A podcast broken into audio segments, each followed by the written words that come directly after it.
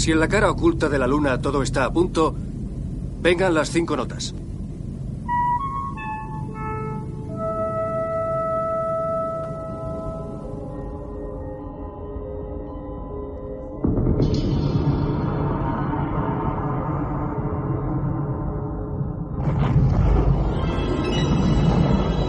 Mira, mira. ¿Qué es esa luz? Se está acercando. Siento que me observan.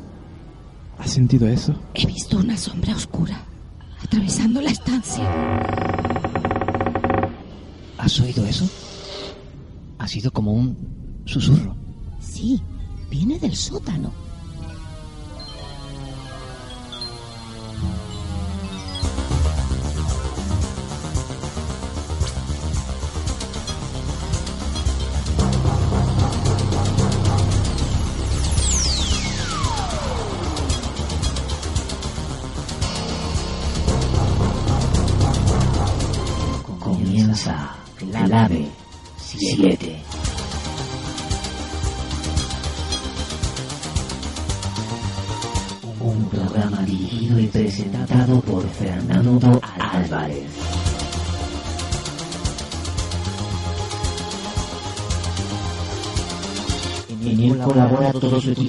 Investigación de fenómenos paranormales.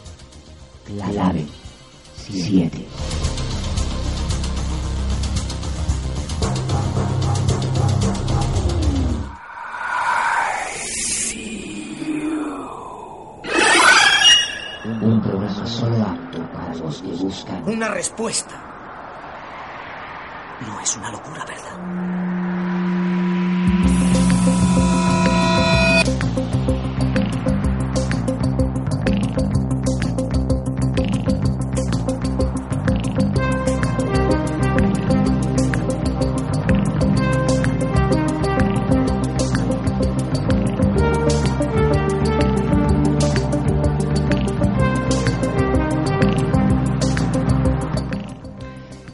Bienvenidos a una nueva emisión de Clave 7.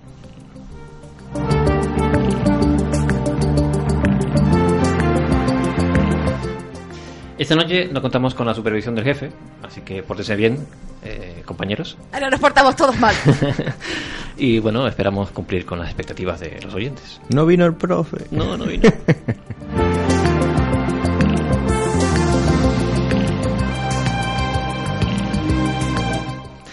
Comencemos el viaje más intrépido, el de adentrarnos en el universo de las infinitas posibilidades, pero ojo, nos aventuramos con la curiosidad y el escepticismo, el de verdad, el que llamo escepticismo de verdad, que conste, como herramientas y como combustible. Porque que todo sea posible no implica que todo sea probable. Por eso el misterio no tiene límites.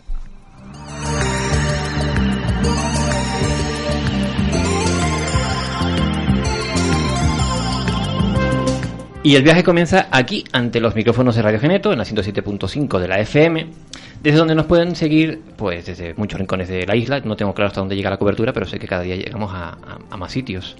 Eh, además, a través de internet, eh, a través de la página web de la emisora, www.radiogeneto.org, que es una plataforma por la que se puede escuchar desde cualquier punto de- del mundo ya.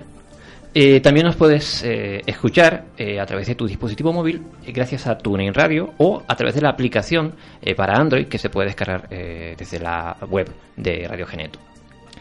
Más tarde estará disponible en la fonoteca que tenemos para nuestro programa en www.clave7, ese clave 7 va con número, www.clave7radio.blogspot.com.es y allí, bueno, no solamente estará disponible este programa, sino todos los programas que Clave 7 ha emitido.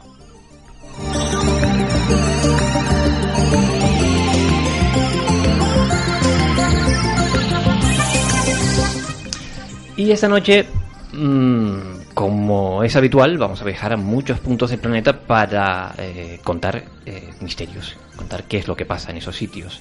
Eh, viajaremos a una isla caribeña y ufológica, por no, por qué no decirlo, la isla de Puerto Rico, eh, tierra natal del buen amigo Guillermo Sureda, que es- no, no sé si nos estará escuchando. Eh, les vamos a contar lo ocurrido en una localidad llamada Río Piedras, un suceso que podríamos titular como Intrusos en el patio. Nos desplazaremos al norte de los Estados Unidos y nos aventuraremos por los tupidos bosques del estado de Oregón. Al parecer allí existe un complejo mm, que nada tiene que ver con las culturas amerindias que supuestamente lo habitaron en la antigüedad. También, eh, al parecer, en la Universidad de Virginia hay un científico que investiga eh, los recuerdos a vidas pasadas. También eh, trataremos de averiguar qué es lo que pasa en ese sitio. Nos volvemos a Europa a las costas inglesas para visitar la llamada islas, perdón, isla de los 20.000 fantasmas. O sea, está bien, bien mullida esa isla. Eh, volvemos a saltar el yarco. En este caso, para visitar eh, la ciudad americana de Los Ángeles y para pasar una velada en un hotel, se llama Cecil Hotel. Eh, que ¿Por qué vamos a ese hotel? Pues ustedes, ¿por qué creen que vamos a ese hotel?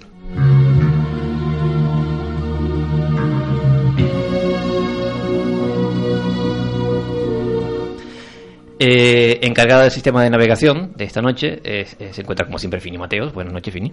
Al bordo, a bordo de la nave Enterprise. Sí, eh, ojalá. y el equipo de exploradores que tenemos aquí, eh, pues eh, tenemos a Ani Torres, Buenas noches a todos. eh, a Betty, Betty Guisado. Buenas noches. Hola. Eh, se puede decir tu, tu apellido, ¿no? No hay problema ninguno. Ah, no sé si tendrá eso consecuencias. Tendrás que buscarte un seudónimo entonces.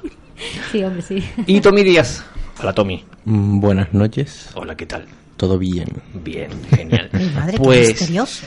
ustedes van a ser, eh, incluido un servidor, Carlos Soriano, el que, el que presenta, quienes eh, guiemos a los oyentes por eh, cada uno de esos lugares eh, y esperamos hacerlo con eh, la maestría y el y bueno digamos la voluntad que nos, eh, nos caracteriza Eh, sin más pues eh, arrancamos.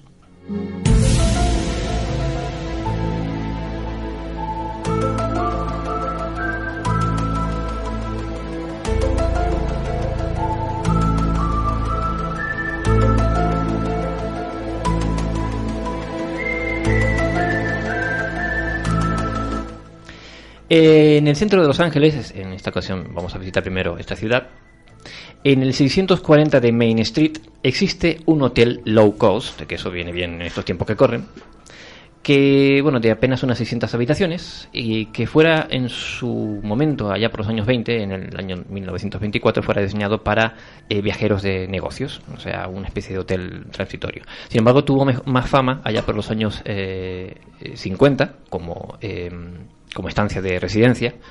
Eh, su nombre original era eh, Cecil Hotel.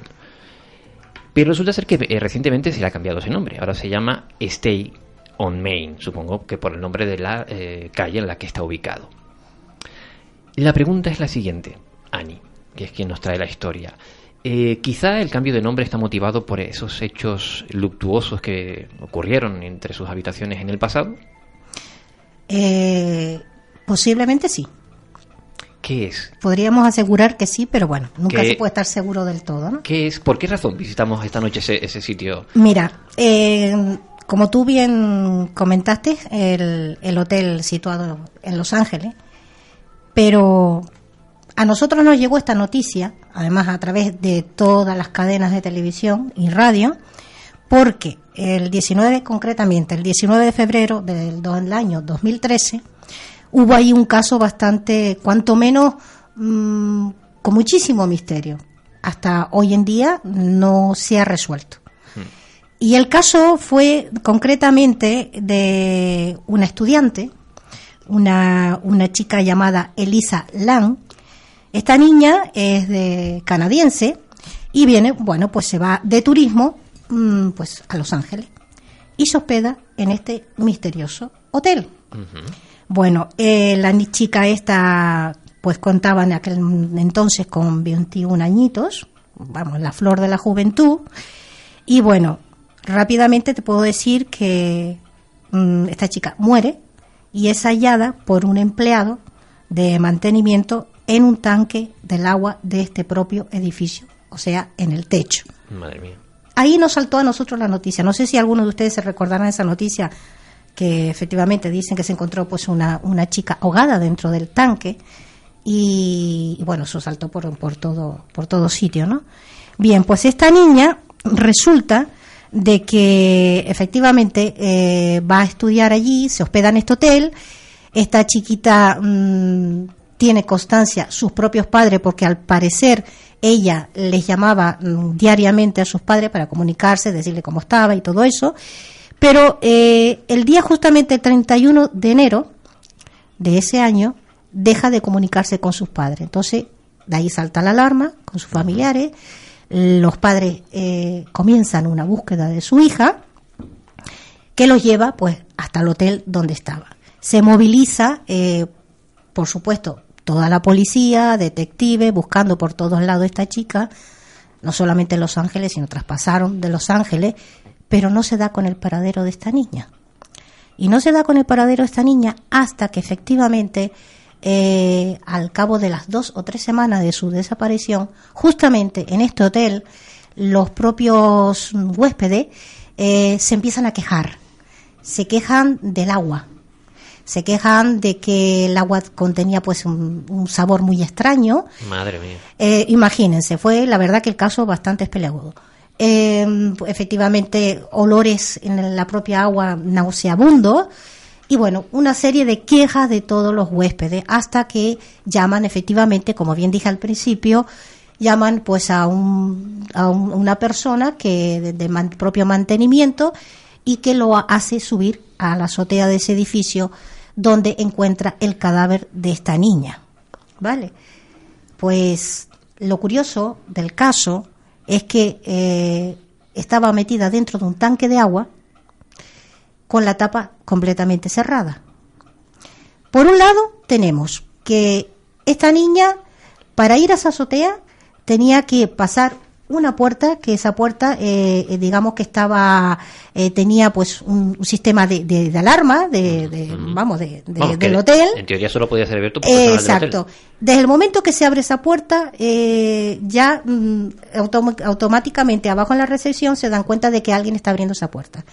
Pues mm, nadie es consciente de que esa puerta se haya abierto. No hay constancia. en- Eh, la policía investiga. Primero, ya sabemos, va a la habitación de la chica y encuentran todo completamente en orden. Mm, No hay nada, nada que pueda decirles a ellos que hubo alguna algún índice de, de, por supuesto, de que lo primero que se pensó que era un asesinato. Pero los forenses, fíjate que mm, investigan a esta chiquita, pobrecita, y se encuentra que no hay signos de violencia en su cuerpo es un ahogamiento, pero no hay signos ni de ni violación, ni vamos, ningún tipo de, de signos que pudiera llegar a pensar que esta niña había sido pues arrojada. Claro, que, que la mataron antes Que y la luego mataron, ¿me entiendes? Pero evidentemente hubo una muerte. Eh, ya te digo, las cámaras de seguridad del hotel registran efectivamente esta niña eh, subiendo al ascensor. Pero es bastante extraño el caso porque eh, justamente ese mismo día, la última vez que se le vio a esa niña, resulta ser que tú suponte que vas, tiene cuatro pisos y coges el ascensor y la niña se ve que abre el ascensor en la primera planta, se asoma, mira, vuelve a introducirse, va a la segunda planta, se asoma, mira, vuelve a introducirse. Esas son las fuentes que, que nos llegó en ese momento. O sea, extraño que vas piso por piso mirando el pasillo. ¿Qué miraba esta Sí, niña? ¿Qué es lo si que quería si esperar? o buscando a alguien o buscando a alguien. Una actitud alguien. bastante, bastante extraña, ¿no? Entonces, por un lado tenemos que mm, no hay signos de violencia. Eh, no se sabe mm, realmente si la mataron allí, la mataron fuera, luego la introdujeron dentro, pero es totalmente un, un sinfín de especulaciones que llegaron a que llegaron a hacer.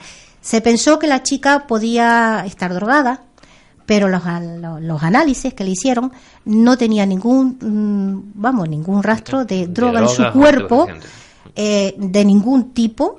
Se pensó que podía a lo mejor estar trastornada la chica. Eh, en los antecedentes luego con sus padres verificaron que la niña estaba en perfectas condiciones mentales, que no tenía ningún tipo de trastorno. Y claro, eso iba aumentando cada vez más Sí, la extraña muerte, la extraña muerte de esta niña. Mm, ya te digo, o sea, no dentro del edificio no había absolutamente nada que pudiera indicar que la vieran con algún con alguna persona.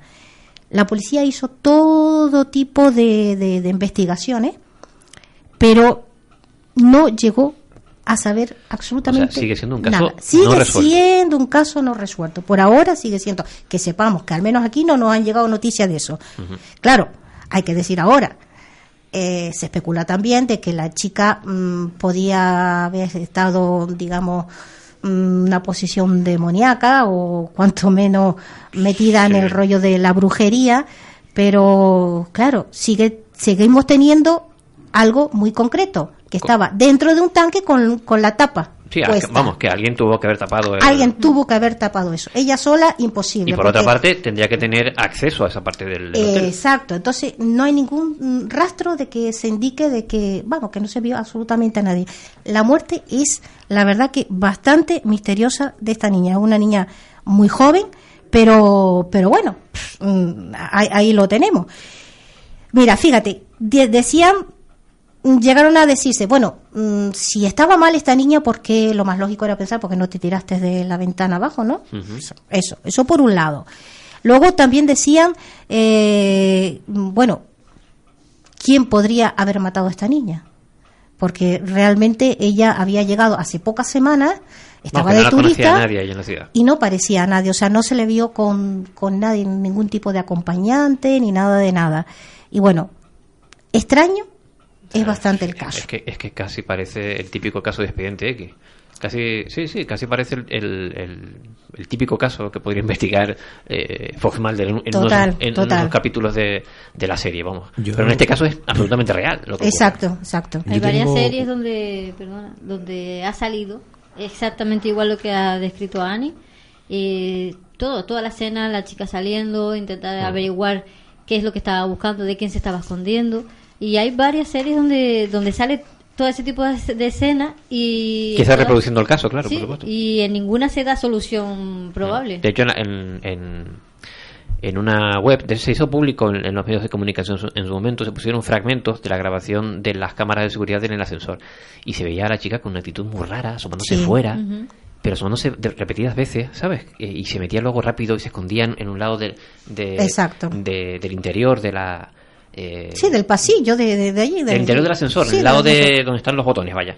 Y volví a mirar, una, una actitud muy, muy extraña. También Es es muy parecida a, a esta película japonesa que desde el piso de arriba se bajaba el agua y encontraron el cuerpo de una niña pequeña. pero es- era Ah, una niña sí, pequeña. yo me acuerdo. Blackwater, podría Eh, sí, o Sí.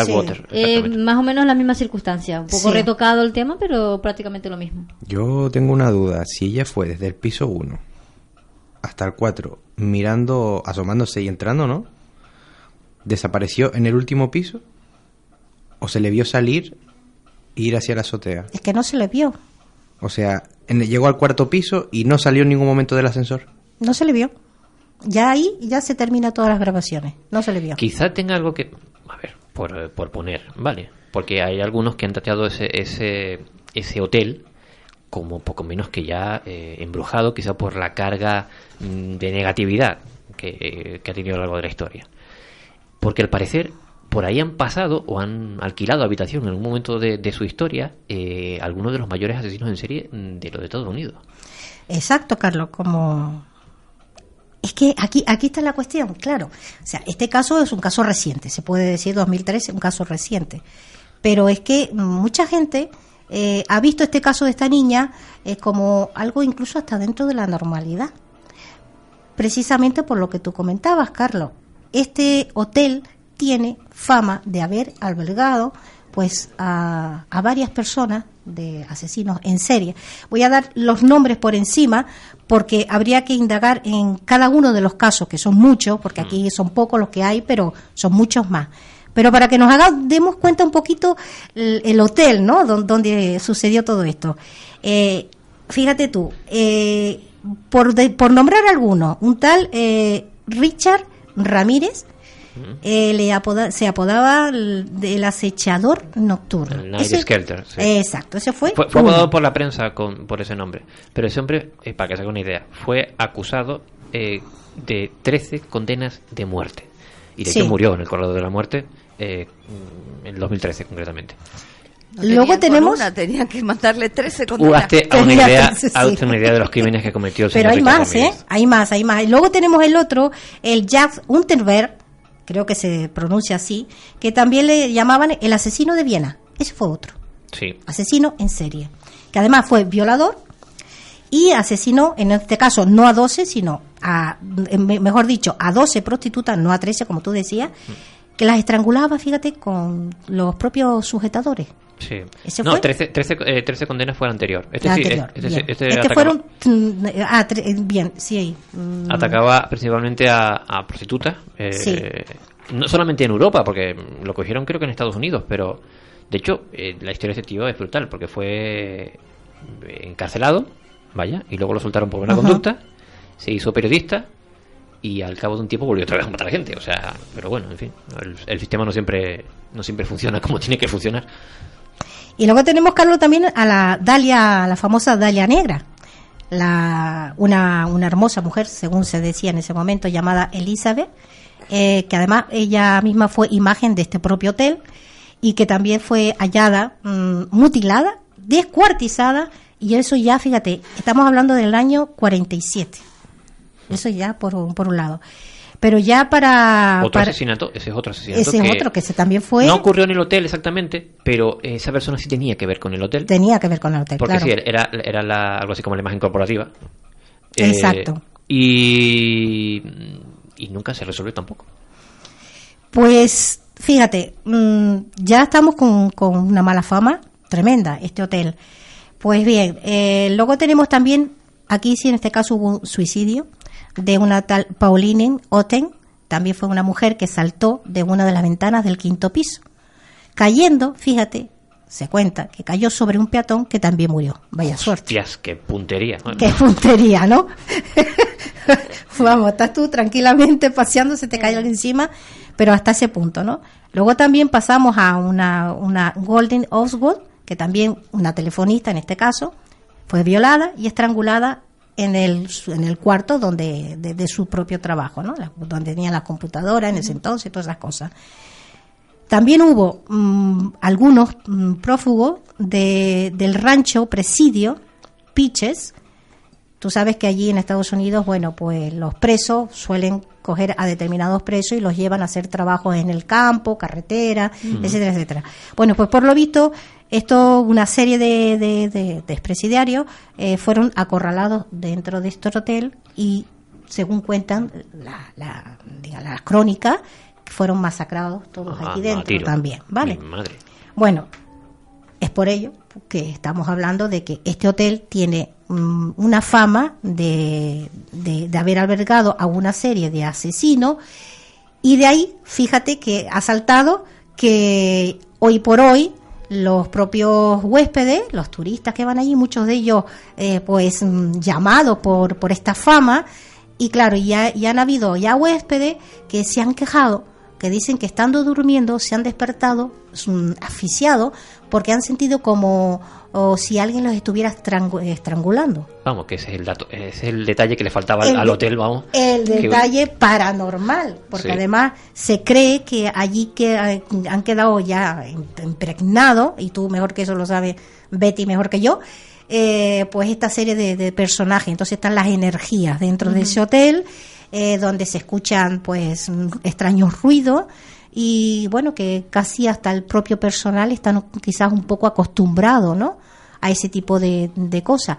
Lo que no tenemos constancia es que si haya, al menos mm, no, no, no, no he podido encontrar, yo, ¿eh? Yo, eh, algún, que hayan hecho algún tipo de, de investigación paranormal allí dentro, ¿no? Hacia algún tipo de grupo, no lo Jefe sé. funciones y yo quiero ir. Eh, a mí, me acuerdo. gustaría ir porque Vamos ahorrando, Vamos, venga. vamos. Además, dicen que es baratito. No sé qué se considera baratito ahí en el centro de Los Ángeles, Bueno, pero o 80, por lo que tengo aquí, son 80 euros, la 80 dólares, mejor dicho. o sea, perdón. unos 70 euros. Exacto. 72 euros más o menos. La noche, la noche. Y eso es barato porque además está, está muy bien centrado porque está muy al lado de la playa Santa Mónica, si no me equivoco. Si no me equivoco, el, el paseo de, de, Hollywood, bueno, en, fin, o sea, está muy, casi, casi centrado. pese, a esa- ese historia tan rocambolesca y tan, tan, tan negra que tiene el hotel, eh, se pueden hacer reservas perfectamente por internet. O sea, Sí. hoy estuve pululando Sí, por la sí, web sí. buscando información sobre, sobre el lugar y está en diferentes web de búsqueda de plazas de hoteles, vaya, perfectamente se puede localizar. Sí, pero es que ellos le dan, eso, eso le da caché como Sí, en sí. el Reino Unido.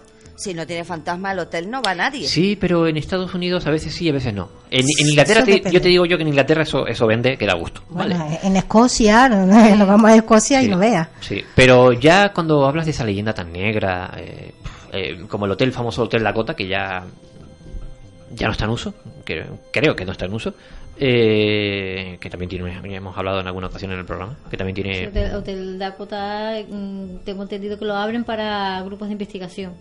Ujú, Pero está en desuso ya, ¿no? sí. no Ese, sería- reservan. ese sería interesante visitar porque como está cerrado, habría que pedir permiso. yo. Ahí fue donde se, se filmó La Semilla del Diablo, si no me equivoco. Sí. Donde mataron exacto. a John Lennon. Y donde También. En la, en la puerta. Es que había una, una maldición. eh, se contaba una maldición de ese, de ese hotel que decía que todo aquel famoso que se fotografiaba frente a ese hotel, pues morían en proceso de un año. Eh, Estaba, ¿cómo se llamaba? El satánico este que, que estaba allí viviendo. eh, Crowley, no estoy seguro. Eh, pero sí Sí, que. Pero sé que, de hecho, desde, desde, desde ese hotel, desde una de las habitaciones, eh, tu- eh, eh, lo traímos al programa hace poco. John Lennon tuvo un avistamiento ovni, por ejemplo. Pero allá también estaba eh, Christopher Reeve, eh, un, un actor vinculado sobre todo a películas del misterio. eh, Era uno de los famosos Dráculas, por decirlo así. Eh, vi unos cuantos famosos que, que, que vivieron en aquella en aquella en aquel Christopher hotel. Lee.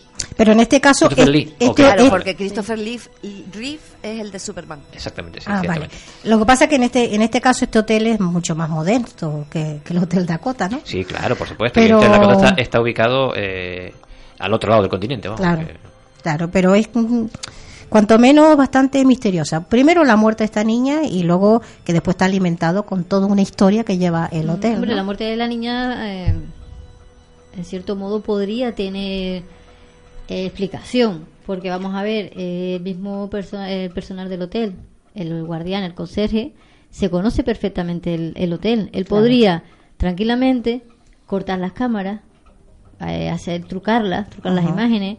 La puede llevar tranquilamente engañada arriba para echar una manita en alguna cosa. Podría haber entablado, claro, podría haber el una- personal, estoy seguro de que el personal del, del, del hotel fue el primer investigado. Y el primer Sí, seguro, y el primero el conserje. Pero claro, si lo sabe hacer bien, borrando pistas, tampoco, si no tienen nada tangible para, para acusarlo, se queda libre. Bueno, pero bueno, para eso está el CSI, ¿no? No el que llama. CSI, ah, no, que está por la favor. serie. Horacio, por favor, sí. llámame. Yo quiero Pero ir allá. que El CSI que me encanta, porque cuando Eh. investigan una casa a plena luz del día, todo está súper alumbrado, pero ellos entran, se han fijado, con las linternas. Claro. Claro. O sea, pero si hay luz, ¿por qué enciendes la linterna? Además, No trabajan en laboratorios con una luz Sí. muy extraña solar, además, con lo malo que eso es para. Bueno, en fin. Pero en cualquier caso, eh, en un caso como ese, sí, la policía científica es la que tiene que intervenir porque no hay asesino. Entonces, es complicado. Escuchas clave 7.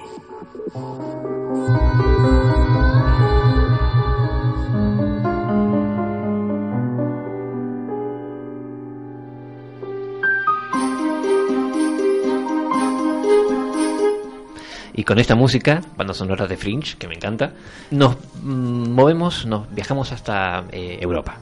Eh, concretamente a unos 3 kilómetros de las costas de la península de Lynn, que pertenece al condado de eh, que esto está al norte de Inglaterra. Vaya. Eh, pues ahí se encuentra eh, un minúsculo, se podría considerar minúsculo comparado con, con- la isla de Inglaterra, eh, reducto de tierra que probablemente sea el más sagrado del Reino Unido.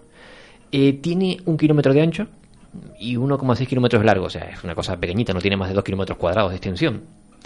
Y se la llama Barsey Island. Eh, al parecer la traducción de este nombre en el antiguo galés eh, viene a significar algo así como la isla de los 20.000 santos.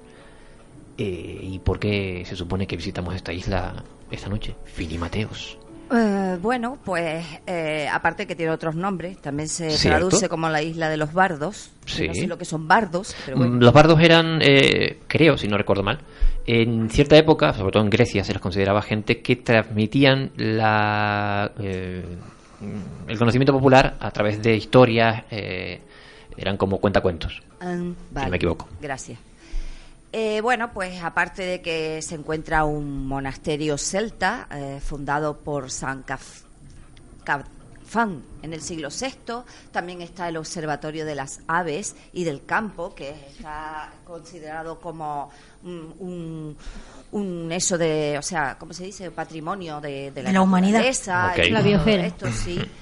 Eh, aparte tiene un montón de casas eh, de 1870, granjas y todos los edificios pues están considerados por eh, eh, Organización de Antiguos Históricos Monumentos Galeses. Ha cambiado muy poco desde 1875, donde se eh, construyó la última capilla. Eh, dice que ahora tiene unos 10 habitantes. En verano un poco más, porque... O sea, es como la isla de la graciosa casi. Pues sí, en verano hay un poquitillo más porque vi- viene gente de veraneo. Eh, no hay electricidad permanente, la mayor parte de los hogares tienen velas y lamparitas de gas, o sea que es como una cosa muy rural, muy así bucólica, muy mona. Eh, la línea telefónica tiene una línea, eh, hay, utilizan teléfonos wind the handle, que es uno para un montón de casas. Tiene gracia eso. No voy a hacer una llamada telefónica, tienes que subirte a, a- a- la casa de no sé quién. Toc, toc, toc. Mira, me Muy deja bien. llevar por teléfono. Bueno, y, y aparte que entra todo el mundo. O sea, si quiere todo el mundo te, te coge la llamada y es un party line de esto. Y, ah, espera, saluda a mi primo. Qué. ¿Qué tal está el tiempo por ahí? No, eh. Bueno. Y los aseos eh, en, birth- en Birthday, eh, pues es una pequeña casa al final del jardín. Eso es los aseos allí, ¿no? Ah, muy bien. Bueno, la isla está dirigida por The Barnsley Island Trust, o sea, por la Fundación Isla Barnsley, que la compró en 1979 eh, después de recaudar, recaudar dinero públicamente. Eh, había pertenecido anteriormente a la familia Neubra. Eh, en, en 1851 al- albergó la máxima población, 92 personas. Madre Hombre, mía. En menos de dos kilómetros cuadrados. Exagerado. Y no acabaron peleados. Dos personas. Ahí faltaría el aire, ¿no? Para respirar. Tanta Y gente. Ya en Imagínate para ir al baño. 1935 bajó a 33, a 33 habitantes. La escuela cerró en 1950 porque ya no había escolares que escolarizar. Ujú. Y se convirtió en un lugar de, de peregrinaje porque eh, eh, muchos mm, iban allí a morir. De hecho, se, se dice que San Deiniol y San Du- Dubricius están Mm. allí enterrados. Y entonces, eh, de ahí viene la tradición de que los 20.000 santos están allí enterrados. Ah.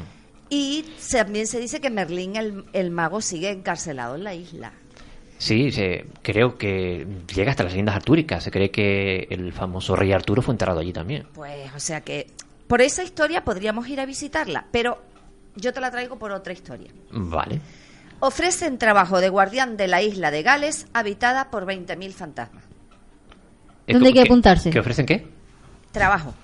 El trabajo ideal para O sea- una persona que le guste el mar, le guste estar solo como la una, y Sí. le guste los fantasmas, y bueno, pues quiera sentirse dueño de, de un montón Y tienes que de- hacerte cargo de todo. De- creo que en la isla hay un faro también. También tienes que hacerte cargo del faro. Eh, sí, bueno, eh, eh, Badsley and Island Trust ha anunciado que está contratando un administrador para que se encargue de toda la zona.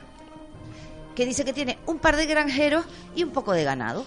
Ah, vale. O sea, tendrás ayuda, pero tú te encargas de organizar a la peña de allí. Sí. Eh, te dice que bueno, que tiene los 20.000 fantasmas, pero que no te asuste porque se supone que son de santos. Ajá. Entonces, bueno, eh, tiene un, eh, la isla tiene un significado muy especial para la iglesia cel- celta, por estos santos ahí enterrados. Eh, esta gente te vende el trabajo como que es una oportunidad única, pero el actual gerente de la isla, Rodri Evans, dimite después de dos años para seguir otro camino, según dice. No sabemos si es que va a escribir un libro de Robinson Crusoe o que los fantasmas no son tan santos como dicen. Ok. Bueno. Mm, Sí, porque, mm, a ver, Caroline yo creo que los santos no son tan santos como dicen, pero... Habría que buscar, pero bueno, tampoco te van a decir que te van a hacer la puñeta. Pues si no, nadie se apunta al trabajo. Depende, yo conozco más de uno que sí. Depende, porque están obligados a hablar galés e inglés. Vaya. Ah, vale. Vaya, ya no puedo ir yo. Ya le hemos El inglés todavía. ¿Y el pero canario? galés, Pero mm, a- allí son galeses, ¿no? Porque te enseñé. Sí. No puedes ir de, de Erasmus, de eso. no. Pero si no vive nadie, ¿para qué quiere el idioma? Hombre, porque, espérate. Vi- Viven treinta y pico granjeros allí. traductor. Caroline Williams, quien trabaja para el Trust este, para le dijo al Times, porque esto salió publicado en el Times, que el trabajo tiene dos vertientes, o sea, dos partes. Durante seis meses de año- del año, primavera y verano, se trata de cuidar a los visitantes que llegan a la isla y a, lo- eh, a las casas de campo a veranear. Tienes que enseñarles la isla y atenderlos y ah, guay, guay. Pero después los otros seis meses es más aislado y el trabajo es mantener el mantenimiento de la isla durante el invierno. El mantenimiento de la isla, ¿cuál es el mantenimiento? ¿Que nos crezcan Pues- las matas Pues será en y los también, caminos? o- yo qué sé, limpiar los... los- yo, es que no sé, mantenerlos si se funden bombillas, si se trompean cosas. Que el teléfono esté siempre colgado, Pues será. por si no se llama y no comunica. Bueno, pues ya está, eso.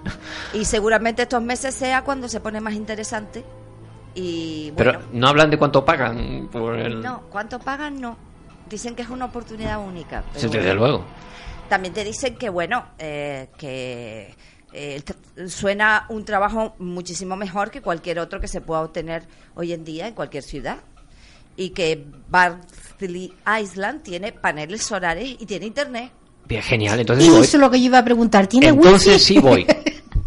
que los náufragos que estén interesados en el empleo están obligados a hablar galés e inglés y que eh, el, el- el rollo este se cierra el 31 de julio. El 31 de julio ya no admiten más currículum. No ¿Y me da cómo tiempo. lo envía? Ah, sí, hay un, eh, eh, tú lo buscas y hay una, mm, un sitio donde te manda eh, información y te deja meter currículum. Vamos a y mandarlo, voy a decir, vivo en una isla, ¿te vale? O sea, estoy acostumbrado al aislamiento, quiero decir. Cambio isla por isla. Pero el idioma, Betty, el problema aquí nos Sí. frena se el aprende idioma. rápido. Eso Y se en aprende una rápido. semana y El pico no creo que me dé tiempo de aprender. Mira, con los fantasmas no, porque lo- los fantasmas hablan todo. En una semana no lo aprendes. Eh, el idioma por signo, maravilloso. Sí, el problema es que te llamen por teléfono de, de- de Inglaterra. A ver cómo le explicas tú que ahí todo va bien, que el Que no faro... se ha fundido nada, Que la, que- la luz del faro no se ha fundido, que los tomates crecen bien. Te lo tú te haces una chuleta, todo bien, faro perfecto, luces perfectas. Good, good, very good, all, Todo ok, all ok. all, all okay. Bueno, la, la pregunta, ¿vamos o no vamos? Eh, Vamos. eh, yo sí, montamos una emisora de radio y ya está, y emitimos desde allí eh, clave 7. Todos los oyentes que quieran participar eh, en nuestra escala en esa isla, por favor, eh, pronto habilitaremos un número de cuenta para hacer por- las donaciones pertinentes. Porque hay que, hay que, hay que, sí, hay que moverse para allá. Aunque seguro que sale más barato que irse al sur de la isla. Pues La no cosa sé, que- a lo mejor si te cogen te pagan el viaje. Eh, Al- a lo eh, mejor. por eso digo que si no puedes ir de Erasmus, vas y aprendes el idioma allí. No sé. No, eh, en principio aquí te dice, eh, la única requisito es estar obligados a hablar galés e inglés. Vamos, que tendrá que ser un galés que ya sepa galés de. O sea, alguien de la tierra, vaya. Porque así, así no vale. Un fantasma. Lo que Pero no sí. dicen es qué hacen los fantasmas. Eh, Habría que preguntarle al señor Rodri Evans, Evans este que se, que se va, que dimite, mm. para seguir otro camino. Por lo pronto, con el número de personas que hay allí, lo que hacen los fantasmas es aburrirse, básicamente. Eh, Si hay, si hay realmente 20.000 fantasmas y 30 personas nada más, ¿A quién le van a dar el 30 no, coñazo? 10. Al Pues, cuidador. pues mira, tendrán que, si van, a su- si van en plan a asustar, tendrán que pedir turno, vaya. Porque si no, porque si no, no nos da cuenta, bueno, alguno tendrá que aburrirse sentado en algún sitio. No sé. Se nos está yendo de madre el tema, ¿eh? No por. Yo por preguntar. Bueno, en esta vida hay que tener humor para todo, hasta para los fantasmas. Sí, sí, sí, ante todo. Eh, hacemos eh, un cambio en el rumbo. Hacemos un cambio en el rumbo.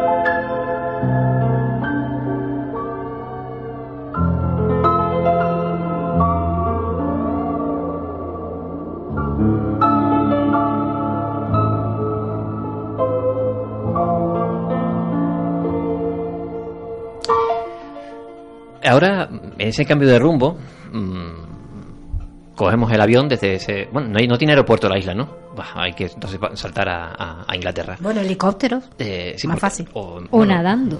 Que va, de ahí a Oregón, no creo. Está nada. Eh, bueno, viajamos a, como, como acabo de apuntar, a eh, el estado de Oregón, en Estados Unidos, eh, más concretamente a eh, un estado que se llama Damasco. Es curioso que tiene un nombre muy parecido a un, a un, a un país que creo que se encuentra en, en, Eurasia, vaya. Eh, en los bosques de, ese, de esa ciudad se esconde un recinto eh, tirando a rarito, vaya, eh, cuya simbología nada tiene que ver con eh, lo que uno mm, pudiera suponer para eh, esas tierras americanas en las que está ubicado. Para más señas, eh, la entrada principal está presidida por dos pirámides. Eh, Betty, ¿qué tiene de especial, mm, por si el dato que acabo de dar no lo, no lo reseña, este lugar concreto? que tenemos un pequeño Egipto dentro de estos bosques maravillosos de Oregón. ¿Y, Es- cómo, ¿Y cómo llegamos allí? Bueno, eh, es una propiedad privada, hay que empezar por ahí. Es un Mm. recinto cerrado, privado. E incluso todas las carreteras que llevan a él son eh, de fincas privadas. Eh, pertenece a un doctor, que el dato que tenemos que se llama Neil. Y bueno, este señor tiene, eh, su familia son de descendencia egipcia. Con 17 años él viajó a Egipto. Y claro, le toca de lleno todo este tema de egiptología. Este señor, pues, eh, con dinero, yo también lo haría, evidentemente, porque Sí. me apasiona este, este mundo de Egipto, pues ha creado en su finca eh, un pequeño recinto. Ha intentado emular un poco la historia egipcia y se ha hecho su, su pequeño altar a lo grande, ¿vale? ¿Qué tiene de extraño? Pues claro, eh, la gente del lugar no está acostumbrada a encontrarse con este tipo de cosas, está es muy hermético, no se sabe prácticamente nada del tema y evidentemente las malas lenguas, cuando no conoces, inventa. Eh, bueno, por el- eh, las redes sociales eh, se cuentan muchas historias extrañas, como está eh, enfocado al, a la Anubis, que es el dios del inframundo en Egipto. Mm, De hecho, tiene una, Tiene una- una, una esfinge en la una entrada, estatua de, a menos blanca, no sé si era mármol, impresionante. en mármol blanco, sí. Eh, bueno, pues ya eh, se están yendo un poco a la, la parte oscura de este tema. Eh, comentan que dentro del recinto se practican rituales satánicos. Eh, evidentemente no hay pruebas, no hay imágenes, porque no puedes acceder al recinto. Bueno, O sea, propiedad privada, vaya. Es una propiedad privada, está totalmente eh, vigilada por video, videovigilancia. Eh, todas las personas que han hablado de este tema, de este sitio, eh, una vez colgado en el sistema, se han sentido como un poco vigilados. Yo pienso también que es un poco de paranoia de esta gente por el tema de que es tan extraño encontrarte con eso ahí. Yo Vale. hice, yo hice una pequeña pesquisa porque eh, en algunos sitios web eh, colgan una imagen sacada de Google Maps. Entonces me metí en Mm. Google Maps, busqué el- ese concreto lugar de Oregón, Damasco, eh, las, y me metí por las zonas más boscosas, mm, con esa posibilidad que tienen las nuevas tecnologías. Y lo que te encuentras son carreteras mm, de estas de kilométricas eh, que pasan por bosques súper tupidos eh, y que de vez en cuando vas viendo cada X mm, eh, puntos de la carretera, eh, bifurcaciones a cada lado, que Google Maps no puede entrar, porque son recintos privados.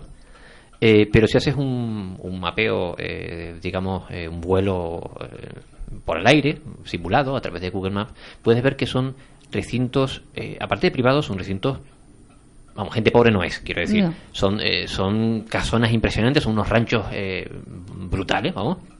Pero todo muy americano. O sea, Sí. aquello es eh, América. Eh, no conseguí encontrar la localización de, de- de este lugar concreto, ¿vale? Pero en las imágenes, solamente ver la entrada con toda esa tipología eh, Impresionante. egipcia, eh, tú dices, esto aquí no pega ni con cola. No, incluso eh, eh, hay algunos que asocian el lugar con una secta, la Heaven's Gate, no sé si se pronuncia así, que fue muy famosa. Puerta sí. Fue muy famosa porque a mediados de los 90 eh, coordinó el suicidio masivo de 39 personas durante el paso del cometa Hale-Bopp. Sí, ciertamente.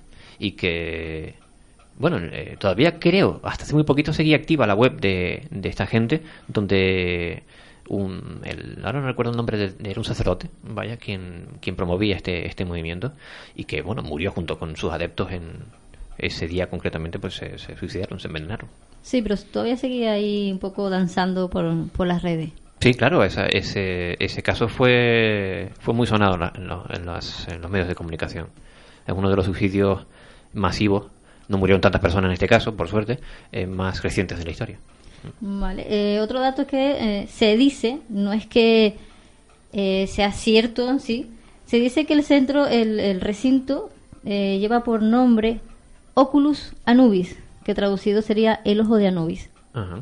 porque eh, sus puertas tiene pues estas dos esfinges y no es que sea a ciencia cierta que se llame así porque no tiene el nombre puesto por fuera, pero es el nombre que le han dado por, eh, por, por todo por, todo Por la este- simbología. sí, por toda esta simbología que tiene El nombre que le han dado en las redes sociales. en las redes sociales. sí. Claro, que ninguno ha hablado con el señor Neil, que es el propietario.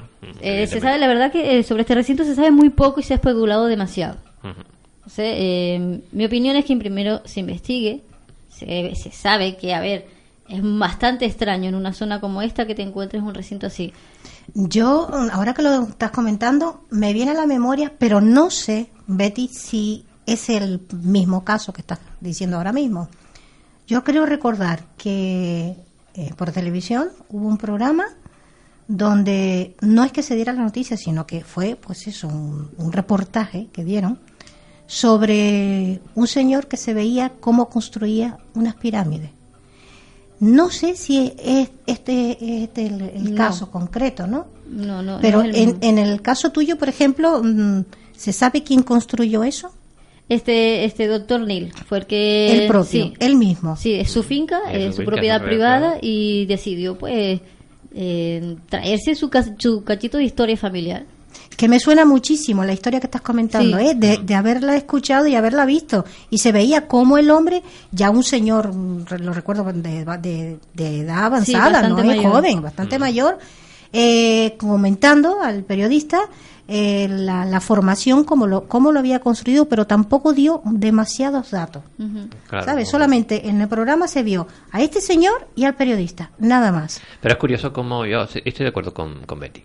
Y ocurre muchísimo, sobre todo en la red. La, la, la- la- red que no es otra cosa que una, mm, por decirlo así, una traspolación de lo que ocurre a nivel social.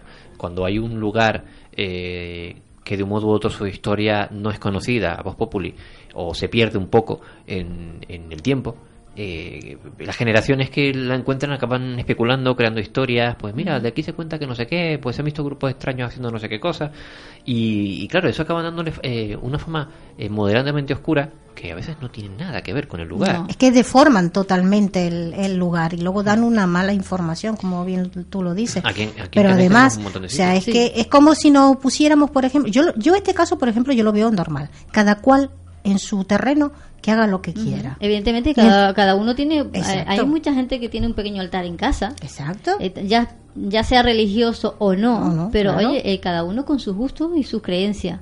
Y no por eso yo voy a hacer prácticas satánicas en mi casa porque tenga un altar, tenga un Buda y de vez en cuando le ponga un incienso o una velita. Igual que el que tiene a la Virgen o el que tiene a Jesucristo colgado y de vez en cuando Claro, le claro. una velita. Exacto.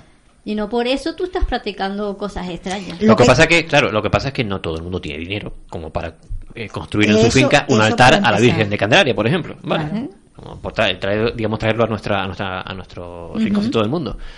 Pero de, de hacerlo así, ¿vale? Eh, claro, dentro de el entorno cultural en el que tú lo construyas, sale o no de tono. Eso es supongo que es lógico. Si tú aquí construyes un altar con tu propio dinero, ¿vale? Como digo, a la Virgen de Candelaria, eh, nadie lo vería, lo vería mal. No, a ti te, no- te- normal. a ti te tallarían del mayor devoto de la Claro. Virgen, vaya. Pero construye, pues, eso, un templo a- al dios Ra. Pues la gente dirá, pero este tío que pinta aquí. Vamos eh, Sí, sí, solo, solo el simple hecho de poner una esfinge en la puerta de tu casa, ya empiezan a especular y a buscar y esta persona es rara y ya hace cosas extrañas. Es una imagen como cualquier otra. A mí lo que me llama la atención, por ejemplo, es lo que comentaste antes de la Finge de Anubis en mármol blanco, Sí. que casualmente en. Egipto Sí, en Egipto no, no ves una estatua de cualquier deidad de mármol blanco. No, generalmente no. Suelen ser de, sí, otro tipo de mármol, pero más oscuro, de color tierra o... O, eh, o de granito, Sí. o de diorita, que es un, un mineral oscuro. Pero eso me llama la atención, mármol blanco, y luego que encima lo tachen de prácticas oscuras y demás, no sé. Bueno, si nos vamos por eso, eh, Tommy, vamos, vamos a ver. La explicación puede ser. Sí, sí, podría- sí, Podría que- ser esta. Eh, las esfinges de, de- de Egipto son mucho más antiguas, ¿o no? ¿Verdad? Sí. Bueno, en este caso, la esfinge es mucho más mucho más moderna, o sea, no tantos años. A lo mejor es que está tan limpita todavía. es broma, es broma. Eh, hombre, se podía pensar que el- el- lo que quería conseguir este señor con hacerla de ese, de ese modo es exaltar, porque al ser mármol blanco, dentro de ese, claro, dentro de ese bosque tan tupido que prácticamente no pasa la luz del sol, imagínate cuando pasas por delante y te ves, es, eso es una maravilla para los Sí. que nos gusta de este tema. Hay imágenes, Vamos. de las pocas imágenes que hay del recinto, que tampoco nadie dice dónde vienen. Pero bueno, la imagen de que yo, por la que yo me guié es la que es un- una captura de pantalla de Google Maps o de Google Earth. Eh, pero luego hay fotografías de lo que parece el interior. Eh, una de ellas, la, eh, que si tú colocas eh, cualquiera de, de estas eh, siglas eh, de- o, algo, o algo relacionado con la noticia en Google, te aparecerán fotografías y te aparecerá la fotografía de, de Anubis, de ese, ese altar con esa figura enorme en, en, en mármol blanco. Es que a modo de protección, el que conozca un poquito aparecen- el, el tema egipcio sabe quién era Anubis. Sea, es que, mm, que pertenezca al inframundo no significa que sea algo oscuro. Al contrario, es una puerta. ¿Vale? Para el que conoce a Anubis es la puerta al más allá. al- a- Es él era el que te daba acceso. Sí, Es como- era quien de como San Pedro. En nuestra, en nuestra O el, católica. o el caronte de los griegos, Claro, el era quien te barquero. decía quién pasaba y quién no pasaba. Quién no pasaba. Porque en el antiguo egipcio, egipcio se cree que eh, te pesaban. Pesaban el alma, Hmm. pesaban el corazón. A ver si para saber si en vida había sido una buena persona y merecías el paso. Y lo comparaban, lo comparaban, eso aparece en la, en la, en la mitología, lo comparaban con una pluma. Con lo una ponían, pluma, Lo sí, ponían en una balanza, Sí. es betérica, por decirlo así. Y si tu corazón pesaba más que la pluma, eso significa que estabas cargado de pecados, por decirlo así, y tenías que espiarlo o algo por el estilo. no te deja no te deja pasar entonces es como el paso el paso a otra dimensión a otro mundo al más allá por eso yo creo que quiso hacerla mármol blanco para que diera esa esa luz esa transparencia ese paso a algo mayor a algo más grande En cualquier caso, mm, el hombre se ve que, que es un devoto de, de Ujú. todo el tema egipcio, ¿no? yo si pudiera yo realmente si yo si estuviese de mi mano yo también tendría un, un jardín así vamos jardín la casa entera Bueno, viviría a ti, en una pirámide Betty, a ti es que te encanta Egipto. Esto es un jardín a lo Me grande. hago una Claro. pirámide vamos Vamos. Es un jardín a lo grande. Tu casa sería eso, una pirámide. ¿A qué te Pues gustaría sí. vivir en una pirámide? sí Pues ya está. Cada Un uno vive donde, le gustaría estar. En las ¿no? pocas imágenes que se vierten por la web, eh, no solamente aparece ese altar, sino aparecen otros pequeños reductos, eh, en este caso hechos de, de piedra, eh, pues simulando no templos en sí, vaya, sino pa- parecen eh, lugares de, de descanso, vaya, o mm, son pequeños. Eh, no sé, se ven desde lejos, vaya, desde, desde fuera de la propiedad. hasta donde alcanza lo que es el objetivo de la Claro, eh, a mí me dio la impresión de que uno de ellos parecía una especie de, de zona de asientos, quizás de piedra, para disfrutar del entorno, Sí, o una zona, de, meditación. una zona de meditación, algo por el estilo. Pero el misterio está en que, Es que invita- cómo construyó este hombre dicha Hombre, pirámide, ¿no? hay muchos artesanos.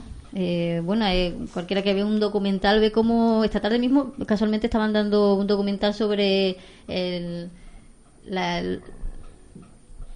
eh, Cleopatra, que han encontrado eh, pues, el rostro y eh, daban los pasos de cómo se- posiblemente se había hecho con escayola y lo hicieron de distintos materiales y esta tarde lo, lo estaban dando. Cualquiera que sea un buen artesano lo puede hacer. No la vas a hacer exacta, evidentemente, pero sí puedes hacerte tus esfinges y tus cositas. Y además con una buena corriente, una buena cuenta corriente puede También. Eso, Claro. eso ayuda mucho, Tommy. Sí, ¿eh? seguro, Mucho. seguro. Porque eso tiene toda la pinta Claro. de ser el capricho de un, ser- de un tipo que tiene dinero para ello. Sí. Seguro. Lo que lo que no cuadra es que está ubicado en una zona en la que no no tiene nada que ver en la simbología con el lugar en sí. Vamos, es un lugar que fue si tiramos de historia, un lugar habitado por indios, indios americanos, eh, que no construían para nada pirámides, que se sepa. Pero tiene una buena carga espiritual. Quizás sí, quizás en ese caso sí.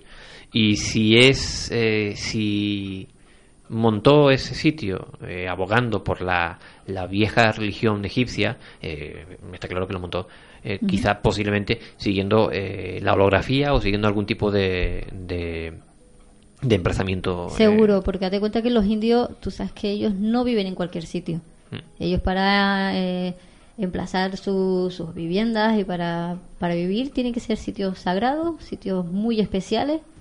Y es- esta, es- esta tierra tiene muchísima historia y evidentemente habrá buscado uno de los mejores sitios y habrá plantado su pequeño Egipto. Vamos, que el hombre es muy feliz con su, Seguro. su Sí, pirámide, sí, sí. ¿no? Y que la deformación, la falta de, de información, y porque a él no- igual no le interesa para nada, es su lugar privado, vaya, eh, pues hace que los medios de comunicación, eh, las redes sociales, en el eh, mentidero popular, por decirlo así, pues la gente se mete todo tipo de historias para... Bueno, para ahí, entramos en ahí. todo tipo de especulaciones, claro.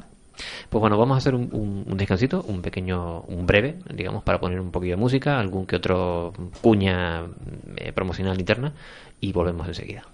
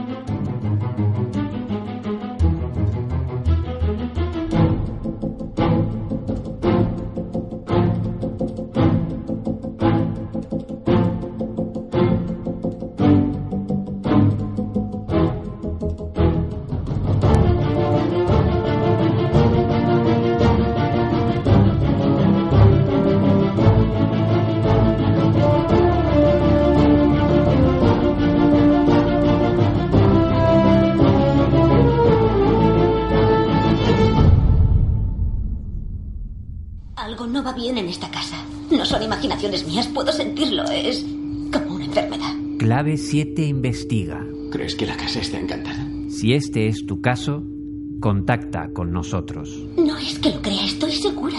Escríbenos a redacción clave7 arroba hotmail.com. Las cosas se mueven solas ahí dentro. Por la noche cuando voy a la cocina a buscar algo de beber, siento unos ojos que me miran. Trataremos tu caso con seriedad y discreción. Ya no puedo quedarme ahí dentro sola. Intentaremos darte respuestas. Dios mío, está lleno de estrellas. Clave 7. Transmitiendo hacia el cosmos.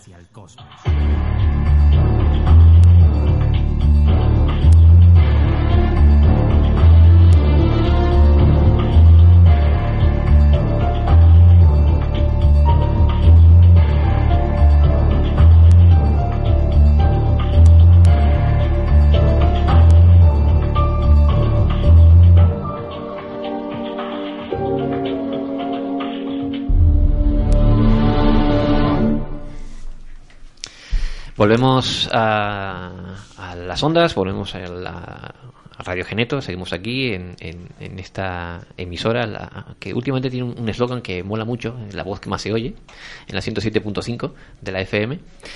Esto sigue siendo clave 7 y continuamos eh, con más misterios.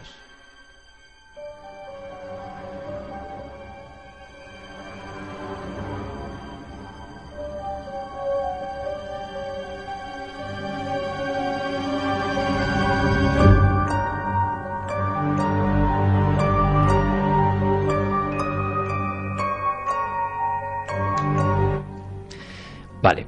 El- esta historia la traigo yo. Vaya. eh, la cabra tira para el monte. Pues ahora te cierro el micro. la cabra tira para el monte, entonces, eh, ¿de qué voy a hablar yo si no es de... eh, de ovnis y de encuentros eh, con seres de, en teoría, otro mundo. En este caso, no solamente hay que Con hacer un... congéneres. Eh, sí. Bueno, pero de eso hablamos otro día. Eh, en este caso no solo hay que mm, hacer un viaje en el espacio, sino también en el tiempo. Hay que usar la imaginación y hay que situarse en el 3 de marzo de 1980. Es de noche. Y nos ubicamos... ¿Hace frío? eh, es el Caribe. Vale. Ah, vale. Eh, por eso digo que... eh, Yo, para ubicarme. o sea. Sí, voy a dar la dirección por si aquí el compañero Guillermo, que un día le dé por visitar su tierra natal, pues, en fin. Nos tenemos que ubicar en una residencia particular de la familia Cruz Rodríguez, que está cita, no se seguirá, en el 148 de la calle Canales del barrio Buen Consejo, en Río Piedras, en Puerto Rico. Es una casa eh, casi parece solariega, vamos a decirlo así, una, una zona residencial. Pero tiene un patio grande que comparte con otra vivienda que está eh, aledaña, por decirlo así. Eso para, porque tiene mucho que ver con la historia que vamos a contar. Como digo, es de noche, de noche cerrada. En esa casa duermen eh, dos adultos, los padres, dos niños, eh, los hijos y dos perros, chihuahuas para más señas. Vivian, la niña de 16 años, se despierta porque los perros no paran de ladrar. Eh, mira el reloj, son las 3.30 de la madrugada. eh, y se fija que los perros están ladrando hacia la ventana, hacia algo que parece estar fuera. En ese momento ella se percata de que efectivamente ella escucha sonidos fuera. Le recuerda el sonido a un sonido eh, de los eh, de unas planchas de zinc que los vecinos eh, tienen. Y se acerca a la ventana, un poco para ver, porque inicialmente piensa que quizá alguien se está colando para robar. Y ve un individuo. El patio no está iluminado precisamente, pero ve primero un individuo. Ella, media encaramada, por decirlo así, media asomada, mejor dicho, en la ventana, se da cuenta de pronto de que no solo hay un individuo, hay cinco en total. Y lo siguiente de que se da cuenta es que no son precisamente personas normales. Empieza a observar, hay que tener en cuenta que es chica, en ufología hay una cosa que los investigadores tienen muy claro, las mujeres suelen dar descripciones físicas muy contundentes, muy claras, Eh, tienen una, una mayor capacidad de observación. Sobre todo, sí, sobre todo cuando no es el miedo el que actúa. Y es este caso, porque la niña, Vivian, flipa literalmente con lo que está viendo. Y ahora cuento. Eh, se da cuenta de que aquellos seres eh, no eran normales. Primero no se movían como personas normales. De hecho, ni siquiera pisaban el suelo como personas normales. Fue lo primero que le llamó la atención. Parecía que flotaban a pocos centímetros del suelo, como se movían como deslizándose, como con saltitos. Eh, se da cuenta de que aquellos estaban vestidos con un- una especie de mono que le cubría de pies a cabeza y que lo único que de- dejaban desnudo, por decirlo así, eran las manos y la cara. Y dejaban también fuera la- las orejas. Le llama mucho la atención porque las orejas son enormes y picudas. Eh, Como Spock. Sí, algo así. Solo que eran muy bajitos. Y de hecho se da cuenta de que no tienen el mismo tamaño. Hay dos, concretamente de los cinco, que eran más altos, pero que no, no pasaban del metro cincuenta. Eh, y otros dos, eh, el resto, los tres que quedaban, mejor dicho, eran más pequeñitos, de unos 90 centímetros. Eso lo calcularon luego con los investigadores. Eh, y que los em, de mayor tamaño eh, parecían mandar, por decirlo así. De hecho, ella se da cuenta de que uno de los de mayor tamaño tenía una bola mm, luminosa en la mano eh, y que la- el otro parecía una mujer, por decirlo así. Era una familia de alguien. No sé exactamente, más bien parece que eh, aquellos, los otros, ¿vale? Los otros tres eh, no eran tan esbeltos como un humano, eran pequeñitos, eh, caminaban casi encorvados, ¿vale? Eh, con los brazos como echados hacia adelante, eh, tenía una especie de deformidad en ese sentido, vaya. La chiquilla flipa y llama a su hermano, que estaba durmiendo, se llama José Celso, tenía 12 años por aquel entonces, y llama a su hermano para que vea lo mismo que ella. Eh, y ya más animada, porque le, vamos, eh, es como una película de ciencia ficción, se asoma más a la ventana y puede ver, no, no era miedo lo que tenía, entonces se fija en un montón de cosas. Entre ella y el hermano se dan cuenta de que aquellos seres mm, tenían incluso una diferencia en la vestimenta, ¿vale? Los eh, más bajitos, además de la vestimenta que ella veía, que era de un color como marrón y mm, parecía como si estuviese escamada o era rugosa eh, esa especie de, de- de mono que llevaban puesto.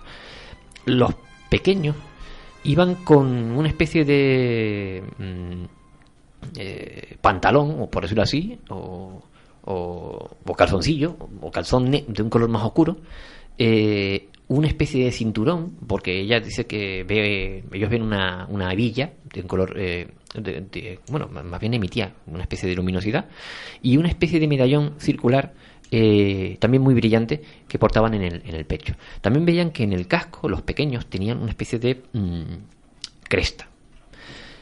Se fijan que los, eh, los más altos eh, mandaban, por decirlo así, porque parece que dan órdenes eh, a, los, a los pequeños, pero ya no oyen ruido, quiero decir, no oyen voces. Y empiezan a prestar atención a los animales que tenían los vecinos allí. Tenían gallinas, polluelos, incluso tenían una cabra en una pequeña cerca que daba justamente a ese patio.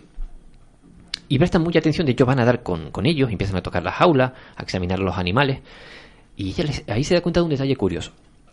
Esos animales estaban completamente tranquilos y tenían a esos bichos encima. Sin embargo, los dos perros de ellas no paraban de ladrar. Y resultó muy extraño.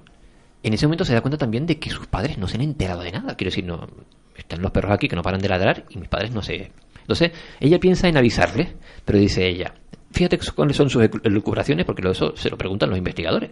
Y ella dice, si pego un grito, igual esta gente se va. Y yo lo que quiero es ver a ver qué hacen. Vaya. Eh, si salgo ah, para avisarlos, porque esa es otra. Mm, la casa estaba dividida en dos secciones y para ir a, la habitación de los padres tenía que pasar por ese patio. La idea de salir y presentarse a esos seres le parecía incluso atractiva. O sea, la, la piba estaba como diciendo, esto es mejor que el cine.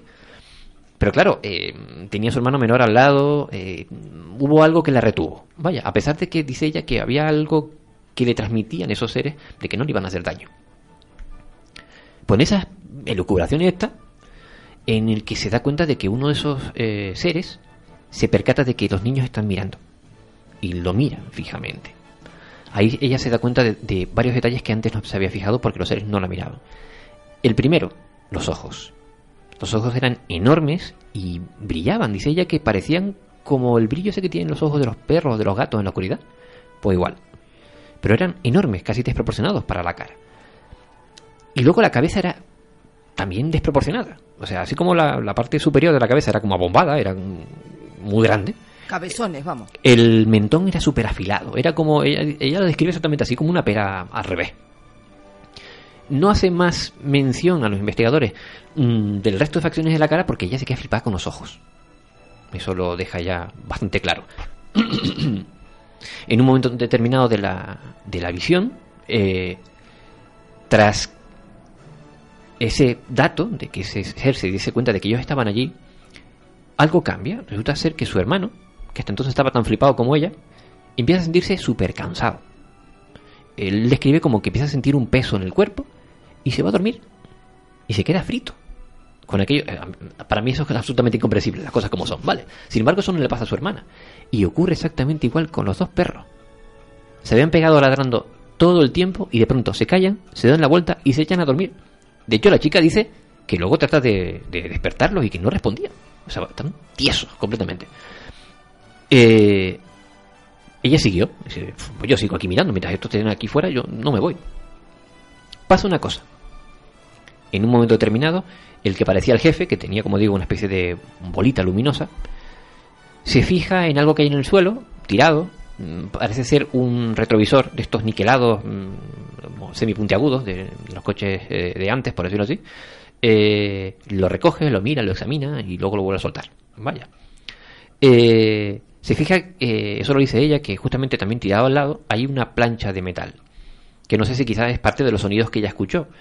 Ella conoce esa plancha porque dice que es un trozo de metal que la, la vecina suele utilizar para tapar un, un, un desconchón, digamos, en la verja que, que cuida los, ah, que, donde están metidos los animales, vaya. Eh, esta, este dato que doy es importante para el resto de la historia, que luego descubren los- el, investigador concreto del caso. En eso está, vaya, ella no tiene miedo en ningún momento, aquellos seres pasan de ella olímpicamente, ¿vale? Solo se centran en las gallinas y los pollos y, y- y lo que hay por allí. También ella se fija de que eh, cogen agua de algunos recipientes que tenía eh, la, vecina allí. Y en un momento determinado ella escucha el sonido de un coche y unas luces eh, que ella relaciona con los faros de un coche que casi impactan contra ese contra el patio Aquellos seres se espantan, literalmente. Eh, a ella le parece que el que más manda, manda una especie de señal, no sabe cómo, y los otros se ponen en alerta y salen disparados, curio- curiosamente, en dirección a donde, venían los faros del coche. Vaya. Eh, ahí se podría decir que acaba la visión de Vivian, ¿de acuerdo? Eh, ya no ve más a esos individuos. Hasta el día siguiente, digamos que amanece y encuentra otra- otra serie de cosas. Pero claro, ahí acabo de introducir un dato: el faro de, esos, de ese coche, vaya, y ese sonido de motor. ¿Quién? Pues resulta ser que eh, ahí empieza el otro, la otra parte de la historia. Ella no fue la única testigo del asunto. Fuera había eh, evidentemente un coche aparcado y lo conducía Luciano Rivera. Esta es la segunda parte de la historia. Dos señores. Luciano Rivera, concretamente, hay que tener en cuenta eh, un dato: es mudo, o por lo menos en, en- no sé si seguirá vivo. Es mudo, pero pese a eso, él conoce el lenguaje de, sim- de- símbolos, de signos, y eh, hace una descripción de lo que ve que es eh, muy detallada. De hecho, él dice que esa noche sale de juerga con un amigo que curiosamente también es, es mudo, vaya, Em, y vuelven a casa de noche, cansados. Dice que no habían bebido demasiado, solamente mm, sangría, pero que se sienten tan agotados que en vez de seguir conduciendo mm, con el peligro que eso conlleva, ir cansados, pues se paran eh, a medio camino. Eran vecinos de, de, un barrio cercano, pero se paran a medio camino ah, y deciden descansar. Y miran el reloj, eran las 2.50 de la madrugada cuando se paran por allí. Eh, palican un rato entre ellos, con lenguaje de signos, evidentemente, porque no, no hablaban. Y llega un momento determinado en que se duermen. Luciano dice que al rato, no sabe cuantificar cuánto, porque ya no vuelve a mirar el, el reloj y entiendo por qué no lo vuelve a mirar. Eh, algo de sed, iba a beber otro trago de, de sangría, y en ese momento se da cuenta de que frente a su coche, a través del parabrisas, hay una cosa enorme posada en el jardín este, los jardincitos estos que separan la carretera en las zonas eh, eh, residenciales de la casa que hay detrás. Una cosa luminosa que tiene tres patas que lo sostienen sobre el suelo. Él describe que es como un plato, moderadamente llano, pero tiene varias cúpulas, una por la parte superior, eh, que despedía una especie de luz, eh, con- tenía unas ventanillas de las que salía una serie de luces eh, anaranjadas, pero de un anaranjado oscuro. Había también, él, él ve una línea que parece dividir el, el objeto por la mitad, de ese mismo color, luminosa. Ve por la parte de abajo otra cúpula como invertida, de la que sale una especie de... Hay una portezuela, por decirlo así, abierta, y de, de la que eh, sale una especie de escalinata. Y lo que más le extraña a él, y lo que más miedo le da, es que en la cúpula superior, en la parte de arriba del todo, había una antena que estaba lanzando haces de luz en todas direcciones. Luego analizaremos ese dato si, si cabe. Y él esto le, le- le da muy mal rollo. Y despierta a su compañero que estaba durmiendo en el coche. Y los dos ven exactamente lo mismo. Y a ambos le mosquea esa antena que emite luces hacia todas las direcciones. Y lo que más le mosquea sobre todo es cuando ven que esa antena empieza a esconderse poco a poco dentro del artefacto. No sé por qué, pero eso les alerta muchísimo. Arrancan el coche y evidentemente enciende las luces. Esas son las luces que ve Vi- Vivian. Porque eh, resulta ser que cuando él enciende las luces, las luces van a impactar al patio interior de una vivienda. Y lo que ven los dos es a un grupo de cinco individuos que vestidos con unas ropas rarísimas que no se mueven como las personas normales. Y de hecho, cuando él les da con los faros, digamos, con, con- impacta con la luz, aquellos se alertan y van en su dirección. Claro, que pasa que en su dirección, a mitad de camino, estaba el cacharro aquel posado. Y él le extraña muchísimo, eso ocurre en cuestión de segundos, porque aquellos seres no, no corrían, se deslizaban por el suelo. De hecho, pasan por encima de una, de una reja eh, metálica, que es la, que delimita, digamos, la propiedad, y pasan por encima como si flotara. Y se meten como un rayo todos dentro del cacharro aquel.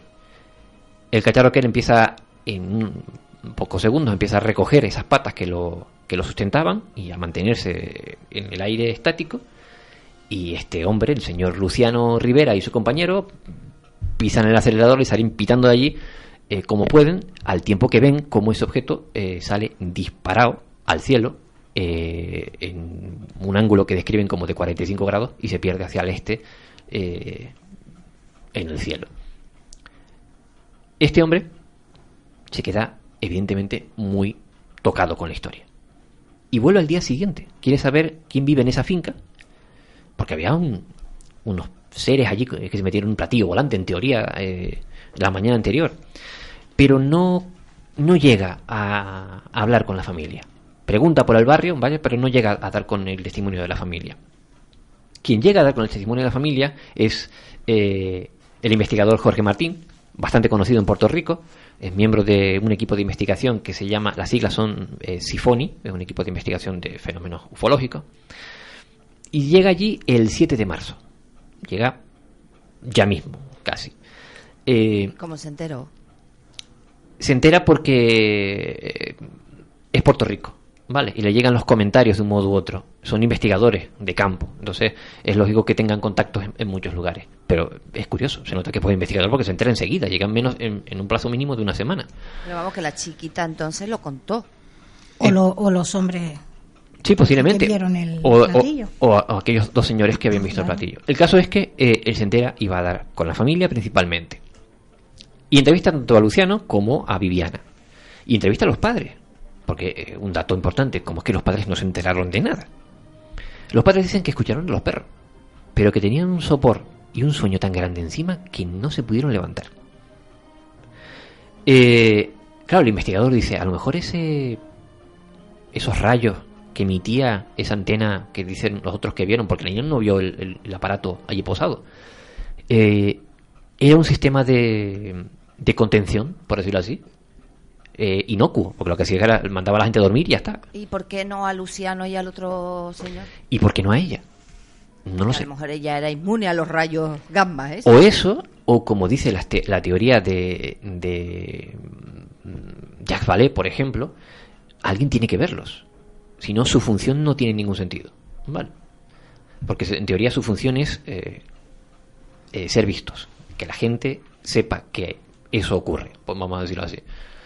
El caso es que él investiga una serie de cuestiones. Eh, Jorge Martín, ¿vale? Se interesa por eh, todos los datos posibles de- del caso. No te olvides de la plancha de metal, ¿eh? Sí, exactamente. Eh, que estoy esperando. Ese es un dato que en teoría Jorge Martínez o el equipo de Sifoni aún posee.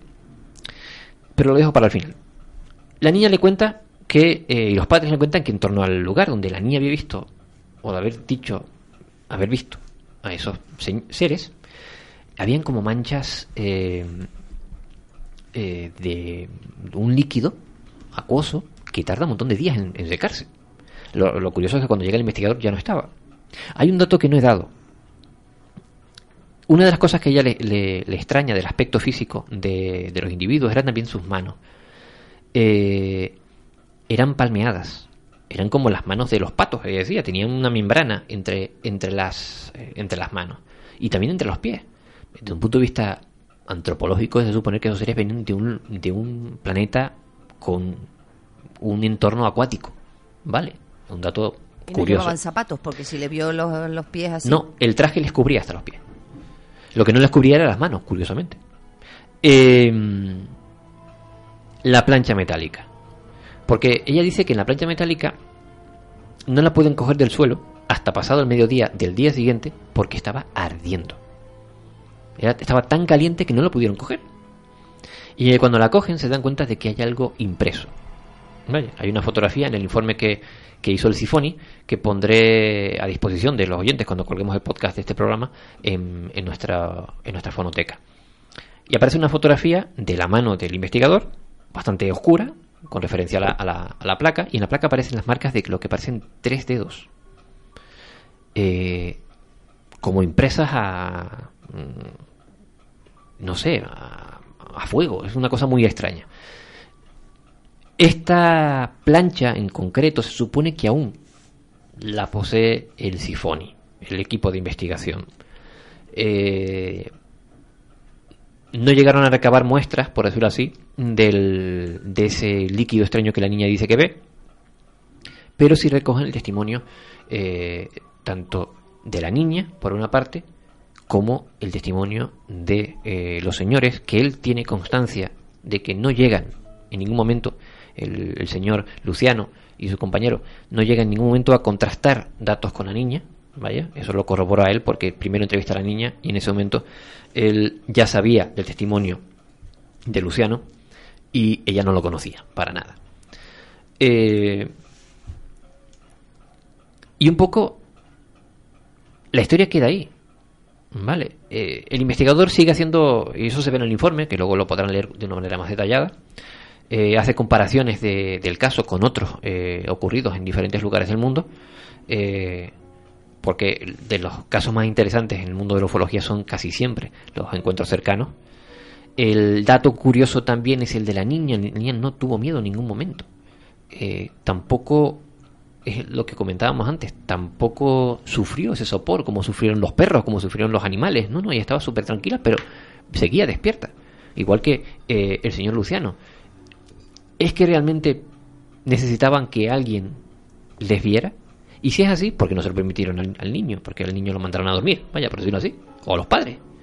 Eh, Yo, yo pienso más bien que eh, siempre hay eh, paciente cero, o sea, siempre hay gente inmune a. sí, sí, pudiera ser. Porque te lo ves en todo, cuando hay una enfermedad, cuando hay una pandemia, cuando hay lo que sea, siempre hay gente inmune a. Fíjate en el detalle. Ellos, eh, ella despierta, era la primera que se despierta, despierta a su hermano, ven a aquellos seres, uno de esos seres se da cuenta de que ellos están mirando y pocos minutos después el niño se va a dormir. Pero ella no. Quizá eh, por un supuesto. Vamos a suponer que todo esto es verdad, vaya, y que dos seres dijeran, coño, esto están despiertos. Darle un poquito más al volumen a eso a ver si se van a dormir. Imagina, yo qué sé, por pensar. Pero aún así no sigue, sigue sin afectarle a la niña. De hecho, sobre esa hora es cuando se despierta el señor Luciano, que hacía pues mm, 40 minutos que estaba durmiendo con el compañero en el coche en una, en una calle eh, aledaña, digamos, a la zona. Mm, no lo sé.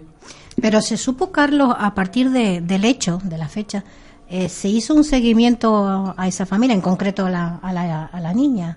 Sí, ¿Se le eh, llegó a hacer algún tipo de... Sí, yo supongo que sí. investigar a ver si había habido algún cambio de conducta, que por lo general en este tipo de casos suele cambiar la vida de las Eso no personas. está detallado en el informe que yo.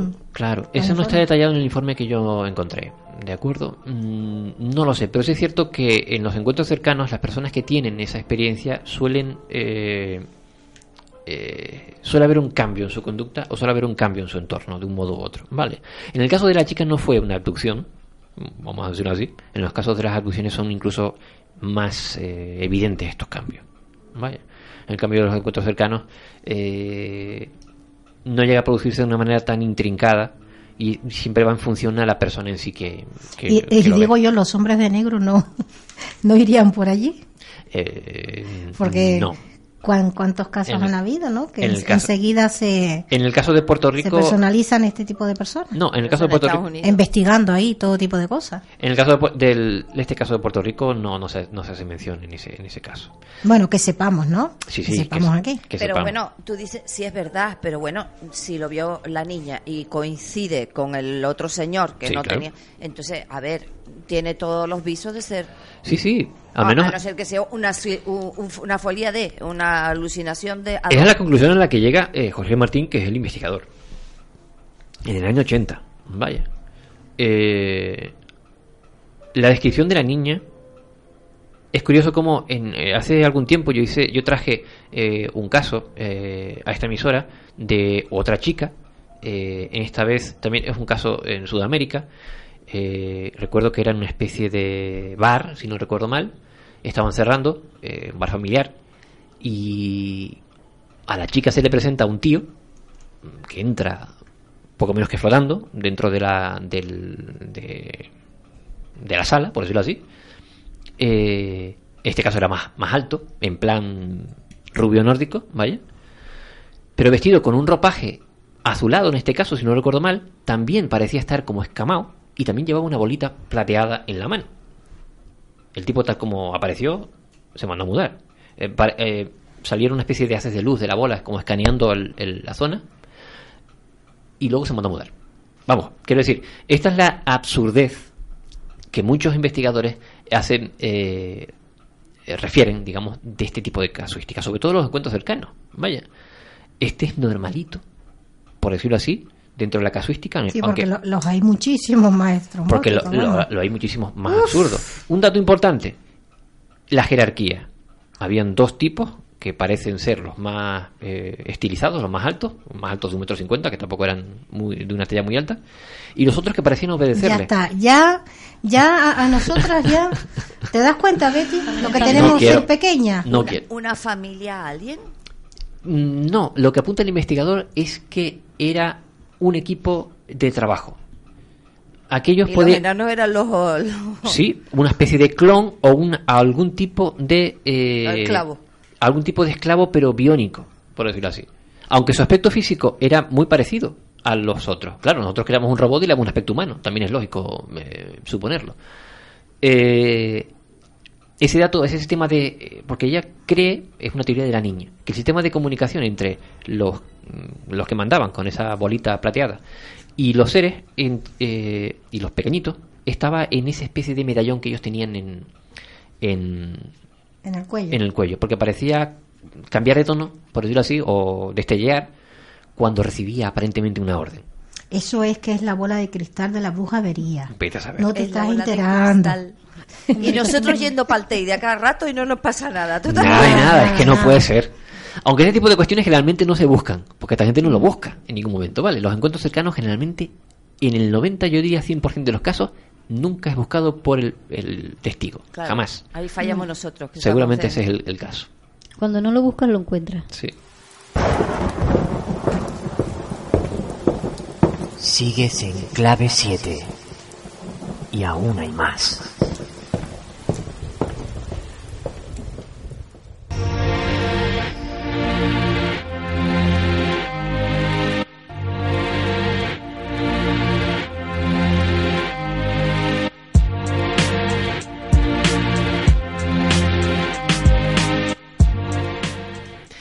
Bueno, volvemos a la Tierra, aunque no salimos de, en realidad no salimos de la Tierra, estamos en, Puerto Rico, pero volvemos al presente, eso sí.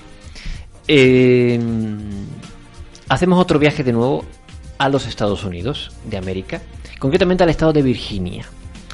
En la universidad de esa, de esa ciudad investiga un científico llamado Jim Tucker que ha decidido continuar con los trabajos de- del famoso Ian Stevenson y ha dedicado su tiempo a recopilar casos de niños que dicen recordar su vida pasada. Eh, ¿Cuántos casos dice Fini que ha investigado este señor? Pues 2.500 casos. 2000, nada menos. O sea, 2.500, para sí. hacer una estadística está genial. Sí, bueno, eh, aunque en países occidentales aquí eh, la reencarnación parece un concepto un poco escandaloso, raro y como que te miran como... Pues gran parte del mundo la reencarnación es algo que forma parte de su forma de vida, de su fe y de y su idiosincrasia. Pues persiguiendo este misterio, el doctor Jim Tucker, Tack para los amigos, eh, ha documentado más de 2.500 casos de niños que dicen recordar vidas pasadas. Entre los casos más sobresalientes, el joven Ryan, un niño de 10 años, que dice haber sido un, un señor llamado Marty Martin, un extra que se convirtió en agente en la época dorada de Hollywood. Ryan lo identificó viendo una foto de una película y más tarde, bajo ya eh, la tutela de Tucker, logró nombrar 55 detalles de la vida de este señor, de Martin, los cuales fueron confirmados por la hija de Bueno. este señor actor, Ah, incluyendo un error que Ah. había en su acta de muerte. ok. O sea, cinco datos. El niño decía... eh, 55. 55 datos, exactamente. El niño decía que... eh, o sea, dio una serie de datos de su antigua encarnación, que, era- que supuestamente es este actor. Y la hija de este actor que aún sigue vivo corrobora 55... Sí, sí. Eh, eh, Tucker trabaja con niños porque ellos, él dice que suelen tener la memoria más fresca, que después con el tiempo eh, se va perdiendo ya esto, ¿no? Considera que su que sus más de 2.500 casos son una prueba de que el fenómeno es real, aunque él no habla necesariamente de reencarnación. Eh, algunas personas han explicado estas memorias a través de una resonancia mórfica o un Sí, campo Sheldrick. compartido de información morfogenética. De, de Rupert Sheldrake. Vale, después también había hay una leyenda, el mito de Er, que narra Platón en su libro La República, que dice que todas las personas al morir beben del río Leteo, que es un narcótico que hace que el alma olvide. Y entonces algunas personas no beben de este río o, vive, o beben de otro río que se llama Nemósine y pueden re- eh, recordar sus encarnaciones previas. Mm. Es una leyenda muy bonita. Sí, sí, luego. Bueno, pues eh, hablemos un poco de Tucker. Eh, mientras Ian Stevenson se centró en Asia, Mm. Tucker ha estudiado casos de Estados Unidos. Él dice que el 70% de los casos son niños eh, que han muerto, eh, han, muerto de forma, han muerto de forma traumática. O sea, en su anterior encarnación. En su eh, sí, niños que en su anterior encarnación han tenido una muerte traumática. Porque eh, es como si así se cortara el lazo de repente y quedaran cosas como ahí pendientes, ¿no? Y entonces quedan ahí y tal. Y puede estar relacionada con la hipótesis de la supervivencia de la personalidad. Indica que el tiempo entre la muerte y el aparente renacimiento es de 16 meses. Supervivencia de la personalidad. Sí, Flipante. espérate, que ahora te explico un poco más. Sí, sí. y que aparte tiene eh, las marcas de nacimiento inusuales podrían coincidir con heridas mortales sufridas por los fallecidos.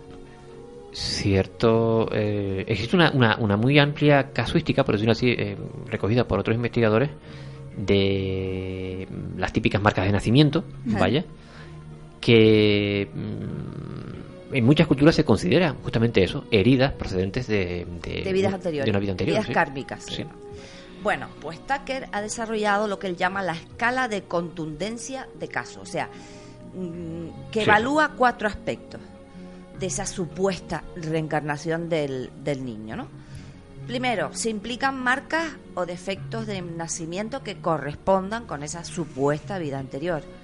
Lo convincente de que esté el niño de las declaraciones de esa vida anterior.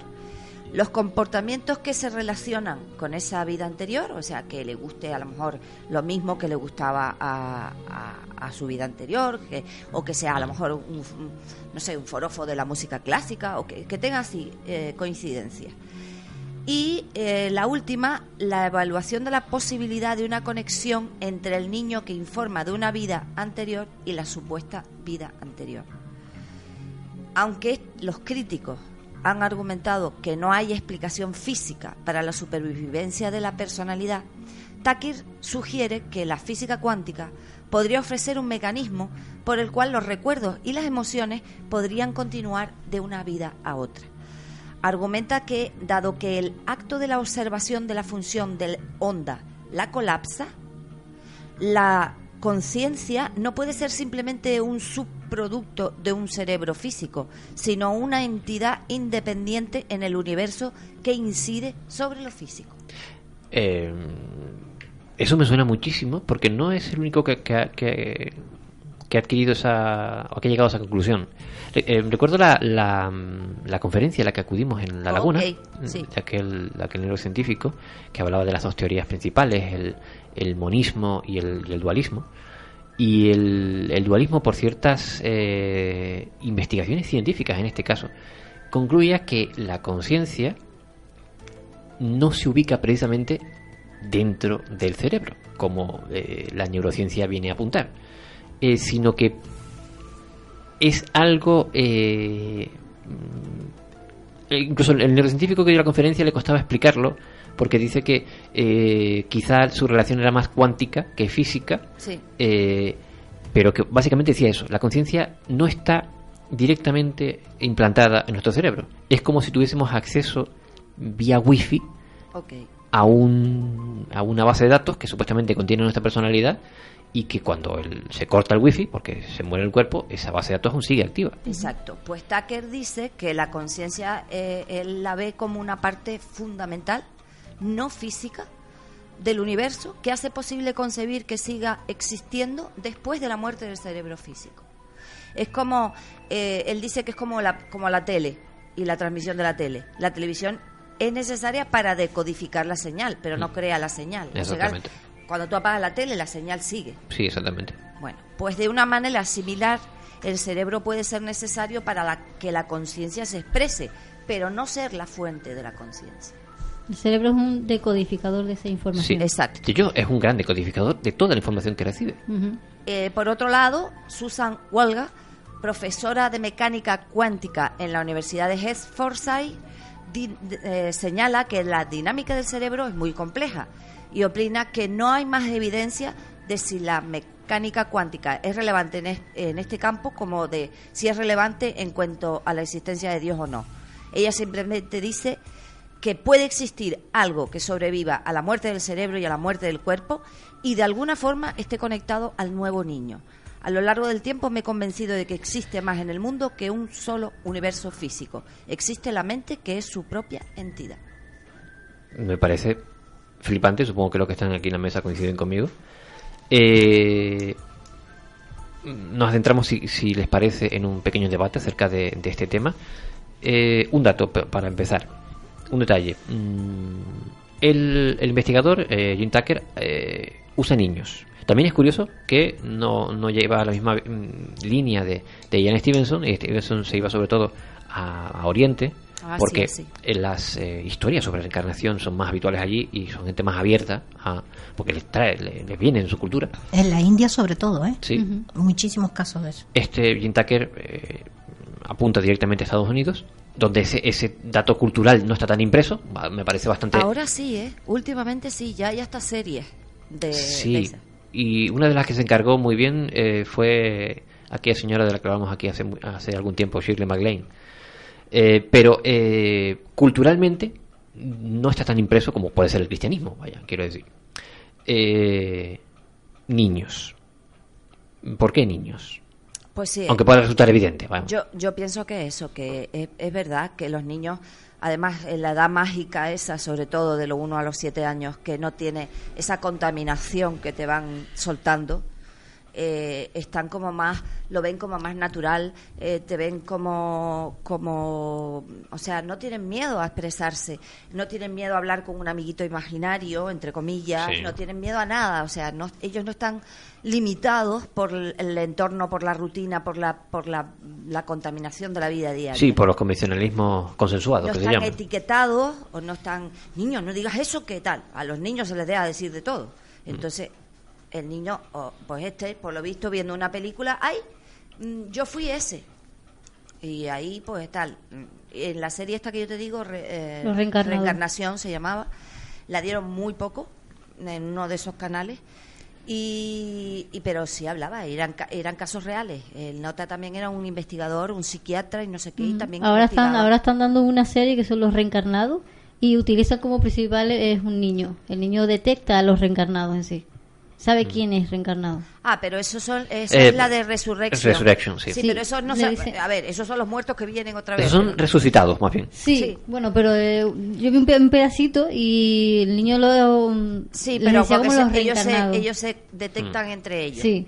Pero serían resucitados, o sea, vuelven con su propio cuerpo y personalidad. Sí, no, pero esa, esa es otra. Sí. Sí. No, la Gente- que yo te digo era de un, de un psiquiatra que estudiaba eso, casos de niños que decían tener conexiones con vidas anteriores y él lo que hacía era ratificar si era verdad o no, o sea, él recababa toda la información Y luego hay que contactarlo, claro. exacto y la contrastaba. Dime algo. Mm, El budismo, por ejemplo, Sí. porque se entiende que el, el lama, El Dalai Lama es el el Dalai reencarnado. Lama es una reencarnación de, de, Claro. de otro lama, ¿no? Pero es que el budismo es eh, eh, eh, su base. es el pionero, el pionero en ese tema. Sí.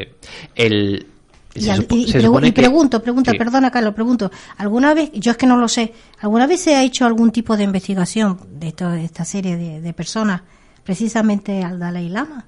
Sí. Hay, ¿Se le ha hecho alguna hay investigación? una que encontraron, eh, ellos tienen como sus investigadores, ¿vale? Tienen una serie, de una, un- una manera de detectar al, al, al Dalai Lama reencarnado. Y hay una investigación, eh, se reencarnó en un, en un niño creo que británico, y le hicieron muchísimas pruebas al niño, le presentaron, eh, ellos se presentaron en su casa y le fueron enseñando objetos que pertenecieron al Dalai Lama. Entre otros que no. Sí. Para ver si Eh, sabía. sí, le iban mezclando, le iban poniendo una- unas sí, unas no, y el niño escogía exactamente los que pertenecían. Y era una familia que no tenía nada que ver con el budismo, absolutamente nada que ver. El niño mm, no tenía ni idea de todos esos temas, no sabía quiénes eran, qué hacían allí, pero sí empezó a reconocer cositas. Lo curioso es que en el caso del británico los padres no accedieron, creo, y porque esa es otra. Quiero decir, eh, la elección eh, sigue siendo libre. Que tú seas la reencarnación de él no significa que quieras seguir ese camino. El budismo es así. Y creo que en ese caso no los padres no admitieron que, que no, ese camino. porque date cuenta que el niño tendría que llevárselo Claro. y llevar una vida de retiro. Sí, los padres perdían prácticamente todo el contacto con el chaval. Sí, renunciaban al, al niño. Entonces, Eso, ¿qué claro. padre renuncia a su hijo? Eso en Occidente no, no, No. no cuaja mucho, que digamos. Me estás recordando un caso de también del tema de los de los hindúes, ¿no? Y los tibetanos y tal. Que hacían eso, ¿no? Como que el maestro de determinado templo, pues moría, ¿no? Y como que avisaba que iba a reencarnarse en tal lugar, tal fecha y tal.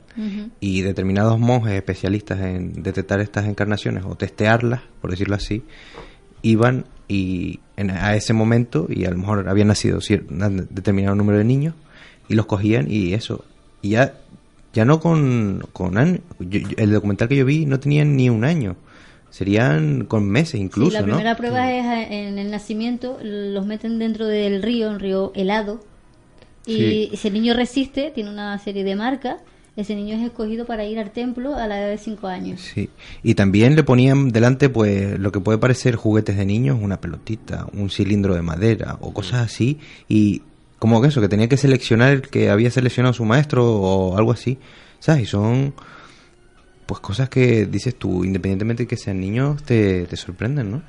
Sí. Lo curioso es que hay, ah, eso lo hemos comentado más de una ocasión, hay un, cambio en la percepción de la reencarnación en Occidente con referencia a las culturas más tradicionalistas eh, hinduistas. ¿Vale? Según el hinduismo, eh, la reencarnación lleva un proceso muy concreto, ¿de acuerdo? Eh, y para reencarnarte en, en una futura mejor encarnación que la que ahora tienes, tienes que currártelo de un modo u otro. ¿Vale? Eh, ahí están los conceptos del Dharma, que el Dharma, bueno, el Dharma en realidad es la, creo, por lo que entiendo yo, es la acción en sí. Y luego está el karma, que es el, el, el peso, digamos, de, eh, o las consecuencias de esas acciones. Acción-reacción. Sí. Entonces, eh, dependiendo de esa serie de, de- de- de- de funciones, tú te reencarnas o no eh, en una mejor encarnación, digamos, en el futuro. O De sea hecho, que la próxima tuya va a ser un escarabajo, ¿no? eh, a, a saber. El ellos, caso, ellos creen firmemente que tú puedes escoger en qué reencarnarte, cómo volver, si volver o no, si esperar o no. eso solamente los que son realmente iluminados. Sí, los Vale. que ya llevan mm, De ahí, bastante de ahí el, Dalai- experiencia. el Dalai Lama. Para el resto, hay gente que está convencida, porque en, en la India el sistema de castas sigue estando estabilizado, que no es justo para nada desde la vista, la visión occidental, pero sigue todavía instaurado. Y mm, hay gente que está convencida de que nunca se reencarnará fuera de su casta, así sea la más pobre. Por eso Ujú. te digo que. eh, y hay castas que pasan toda su vida deshaciéndose del karma, así tengan que vivir de la limosna. Eh, pero en fin. Sin embargo, luego llega la nueva, el New Age, ¿vale? Eh, que llega principalmente de Norteamérica. Con esas nuevas corrientes de pensamiento en las que dicen que eh, la reencarnación no es absolutamente libre. Quiero decir, tú escoges tu propia encarnación, tú eh, se supone que el, el ser es el que contiene todo el conocimiento, tu verdadero ser, tu ser superior, por Ahí es decirlo donde así. entra la conciencia externa. Sí. Eh, y tu, tu encarnación actual no tiene ni idea, porque estás, digamos, velado por, por el, el mundo y por las circunstancias y porque debe ser así, tienes que aprender algo. Eh, y- pero cuando realmente falleces, vuelves a tu ser de verdad, que es realmente el que conoce de qué va la historia, y revisa lo que ha aprendido en esta vida y mira qué es lo que le queda por aprender y escoge en consecuencia la siguiente encarnación, ya sea dure cinco minutos o 100 años, se supone. Yo, ¿vale? Hablando de este tema, yo me leí un libro eh, que se, bueno, que se lo recomienda a todos los que les guste este tema de las reencarnaciones y tal. Me parece un libro bastante completo. Se llama Vida entre vidas, de Michael Newton, un prestigioso psicólogo y demás, que el libro trata básicamente de sus terapias con sus clientes, en los que usa la, la práctica de la regresión para eso, recordar vidas pasadas y curiosamente también esa franja entre la muerte y la reencarnación, ¿no? ¿Qué sucede en, en ese, en ese momento? En ese paso intervida, sí. Sí, y claro, yo no voy a desvelar nada del libro para que se los lean, a los que les guste este tema, pero comenta desde que uno de sus pacientes fue un vikingo brutal, pero eso sí, un animal de vikingo, ¿no? Y la siguiente vida ser una chica eh, paralítica para, digamos, eh, es lo opuesto, ¿no? Desarrollar todas las cualidades físicas y poder desarrollar luego todas las cualidades eh, mentales o, Bueno, o de inteligencia. Mm, Tommy, Sí. eso, mm, eso si no se, creo que se llegó a aprobar la ley en China, el gobierno chino. ¿Se acuerdan ustedes que vimos aquí una noticia ya hace un tiempo que el gobierno, esto es real, que el gobierno chino, eh, chino, perdón, eh, prohibió terminantemente la reencarnación? Sí, me acuerdo de esa ¿Te noticia. acuerdas, Me Fini? acuerdo. Que el Dalai Lama se supone que ya no iba a haber más, a su muerte, a partir de él ya no iba a haber más, más Sí, lamas. como si eso se pudiese... Pero si sí, es existe. que el Tíbet va aparte de China. El Tíbet, Tíbet no acata ninguna. Exacto, pero bueno, el gobierno No, pero chino en aquel entonces mm, Sigue estando... prohibió hecho, totalmente. El Dalai Lama no vive en el Tíbet, No, ¿vale? claro. Porque está bajo el dominio chino. De hecho, los chinos han hecho allí una cosa muy rara. El, el templo, el famoso, el mayor de los templos eh, budistas, ahora es un monumento nacional, pero han hecho una cosa, mu- muchos eh, periodistas, digamos, eh, que conocen la historia verdadera, cuentan que allí lo que ha montado es una feria más que lo que realmente es, pero bueno, yo no sé mucho del tema.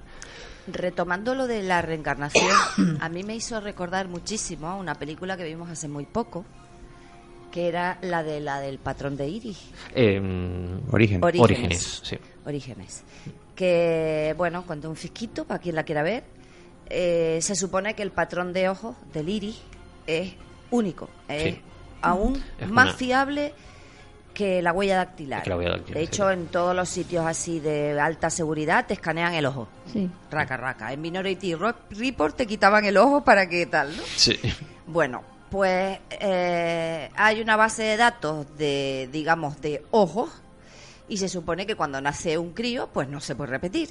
Y nace un crío de, de un científico y le sale que es un señor. Sí. Y por lo Un señor ya fallecido, quiero Ya decir. fallecido, sí, que había fallecido. Lo, lo interpretan como un error de la máquina y lo, le vuelven, lo resetean y le vuelven a dar, ¿no? Pero claro, una doctora se queda con la copla y le hacen unas pruebas al niño, fingiendo que es autista. Mm. Y resulta que las pruebas eran de todos de la vida del señor este que había Sí. fallecido. Y el niño acierta con todas. Sí, y la historia, la trama de la película, para no desvelar demasiado, es la investigación que los padres científicos llevan a cabo para averiguar eh, si eso de el patrón, eh, porque para- al parecer lo que descubren es una especie de, de conexión Como si el patrón del Psíquica o conciencia, sí. a un patrón cerebral. exactamente. Y él lo, él lo que pretende es demostrarlo. Sí, hasta el punto de que uno de los, eh, buscando un dato concreto, uno de los eh, personajes viaja hasta la India para, para corroborar el dato. Es una, es una, una, una peli con una trama muy poco convencional, no es una película comercial precisamente. Eh, los actores eh, no son ni siquiera conocidos, pero está bastante bien. Y ojo, la película, en, yo creo que solamente en dos ocasiones uno de los personajes hace mención a reencarnación, yo a esa creo que palabra. no se nombra, nene. En, En ningún momento se hace mención a ese tema, con lo cual eh, tocan el tema de una manera muy pulcra, muy muy Sí, ascética, muy científica, científica. muy muy a mí me mola muchísimo. Como diciendo eso, que igual que hay una conexión entre el patrón del iris que se repite esporádicamente, también se pueden re- eh, repetir patrones cerebrales. Y por eso las personas con el mismo patrón de iris, pues tienen recuerdos. Eh, el niño reconocía pues la casa de- del señor, la mujer del señor, el perro del señor. Hmm. Eh, eh, no sé, fue una película que nos dejó bastante... Sí, muy- tenía muy- mucho tiempo, hacía mucho tiempo que tenía ganas de verla. Vamos a considerarla como de la biblioteca de Clave 7. Pues sí. Película recomendada. Eh, más cositas sobre la sobre la, la reencarnación. Nos quedan apenas. Bueno, te quedan cinco minutillos. Sí, cinco minutillos. Eh, está claro- ¿Creer o no creer? Claro. Eso para empezar. Sí. Si crees en la reencarnación o no. Está claro que hay que tener en cuenta y contabilizar cuántas Cleopatras y Napoleones han, hay resucitados o reencarnados en el mundo, ¿vale? Porque eh, eso es el, el dato interesante de, de estas investigaciones. Que un señor te venga diciendo que es un vikingo, en el caso de que tú comentabas. Bueno, en el libro era una señorita que en su vida comenta que en su vida pasada fue como si estuvo en la conquista de América, vaya, y cuente cosas que se puedan o no corroborar, eh, pues si no se pueden corroborar puede contar lo que sea, porque de un modo u otro eh, puede haber estado o no, vaya, o puede simplemente ser pro- producto de su imaginación porque no hay pruebas. O sea, no hay un señor vivo que te cuente que lo que el, el- como la hija del, del, del cineasta eh, de hace 500 años, por ejemplo, ¿vale? Ya. Eh, eh, Tommy menciona el libro ese, yo ese libro no lo he leído. Yo lo tengo curiosamente apuntado de, en, en mi lista de libros por conseguir. Pues- Yo lo recomiendo porque A curiosamente ver si lo trae Flor. Vidas lo entre vidas, ¿verdad? mm, eh, vida entre vidas, sí, a ver, se lo pueden descargar en PDF, no hace falta ir a, buscar- a comprarlo a ningún lado. Ah, eso no, no se dice por la radio. Por Porque incitas a la gente a, a- a hacer cosas que no deben. bueno, Eh, yo no lo me sabía. leí, Pero vamos, eh, espérate, perdona. El libro ese, eh, curiosamente, me gustó mucho porque de todos los casos que baraja él con sus clientes, eh, coinciden en muchos aspectos de los temas de las regresiones y las reencarnaciones, teniendo en cuenta que los clientes no tienen contacto entre ellos, bueno, pacientes o clientes, eh, no tienen ningún tipo de trato entre ellos, ¿sabes? Tienen vidas separadas y no hay ningún tipo de contacto. Y coinciden en muchos puntos. Es lo que me llamó la atención y me gustó bastante leerlo. ¿eh? Me- Yo te recomiendo de Brian Weiss, Muchas vidas, muchos maestros. Hmm. Eh, Me más lo o apunto, menos. me lo apunto. Es otro gran yo autor lo tengo, yo te lo puedo prestar. sobre, sobre este particular. Y yo pregunto una cosa, no es por molestar a nadie, ¿eh? Vamos a ver. La reencarnación, tal cual los que las personas que la crean o no, como la conocemos, eh, viene de, de otras vidas pasadas, ¿vale? ¿Alguna vez se, se conoce algún caso de que una vida, eh, en este caso, haya sido fuera de este planeta, es decir, extraterrestre? En el libro te lo comenta. ¿Sí? Aparecen Sí, de en esos el de casos. Brian Weiss también. Porque yo que yo sepa no no te siempre es el caso de eh, que tú eres la reencarnación de un faraón, de no sé qué, de no sé Vale. cuánto, de un No, y- vikingo, y, no de incluso de, de- Pero- de localizaciones supuestamente míticas como la Atlántida. Vaya. Sí. Es que Civilizaciones anteriores y ese tipo de, ¿De cosas. dónde venimos? ¿Dó- ¿De dónde parte la reencarnación? ¿De algún sitio viene? Somos En el- energía. claro, en el supuesto caso de que eso de que Ay, sea yo un ahora me fenómeno acabo de acordar de la explicación que le da él a, la- a su novia, la que muere. En la de la película estás hablando, ¿no? Cuando le dice, tú y yo nos conocemos otra vida. Y dice, pero claro. no cuentes esas cosas. Es que No Fini no se puede callar, Carlos. No, pero es que es una No frase, puede. chico, es una frase. Yo me refiero al dato de la novia, pero bueno, en fin. Bueno, vale. Que yo te conozco de otra vida. Dice, sí, cuando el Big Bang éramos todos átomos y estamos ahí todos remezclados. Sí, hay, hay mucha gente. de átomos. Sí, claro. Hay mucha gente que hoy en día, como está un poco más libre en este pensamiento, que no se siente que, que pertenezca a esta, esta tierra, esta forma de vida. No lo siente. Muchísima, cada vez más, cada vez se puede uno expresar más en ese tema. Ya no es tanto tema tabú.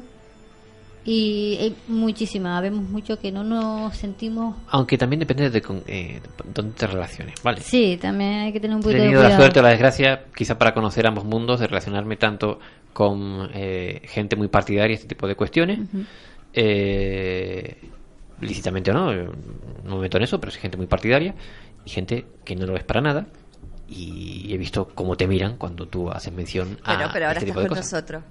No, no, sí. Pero es que la gente es, eh, es muy partidaria a, a tacharte. Enseguida tú estás loco. ¿Tienes algún alguna esquizofrenia o a- al psiquiatra a tratarte, a empastillarte de por vida? Mm, tranquilo. ¿Por qué no Si no, tú investiga? dices, mira, Investiga no, yo soy un poquito, maníaco trata a esa persona, habla, saca información. Conócela. No todo es una enfermedad. Es que, oye, eh, se ha- eh, nos ha metido en la cabeza de que todo este tema psicológico son enfermedades. La, no, es que no son enfermedades. Hay que mirarlo desde otro punto de vista. Las hay, que no digo que no, vale, pero también es cierto que eh, la investigación está para eso, para corroborar si lo que un chaval o un señor cuenta es producto de su imaginación o no. No, para eso es la investigación. Claro, para este eso se estudia el tema y cada persona es particular. Todos somos distintos y tú no puedes tachar a todo el mundo porque tú tengas visiones o lo que sea. Enseguida te mandan una medicación, te dejan groggy todo el día y tú eres, vamos, estás muy mal de la cabeza.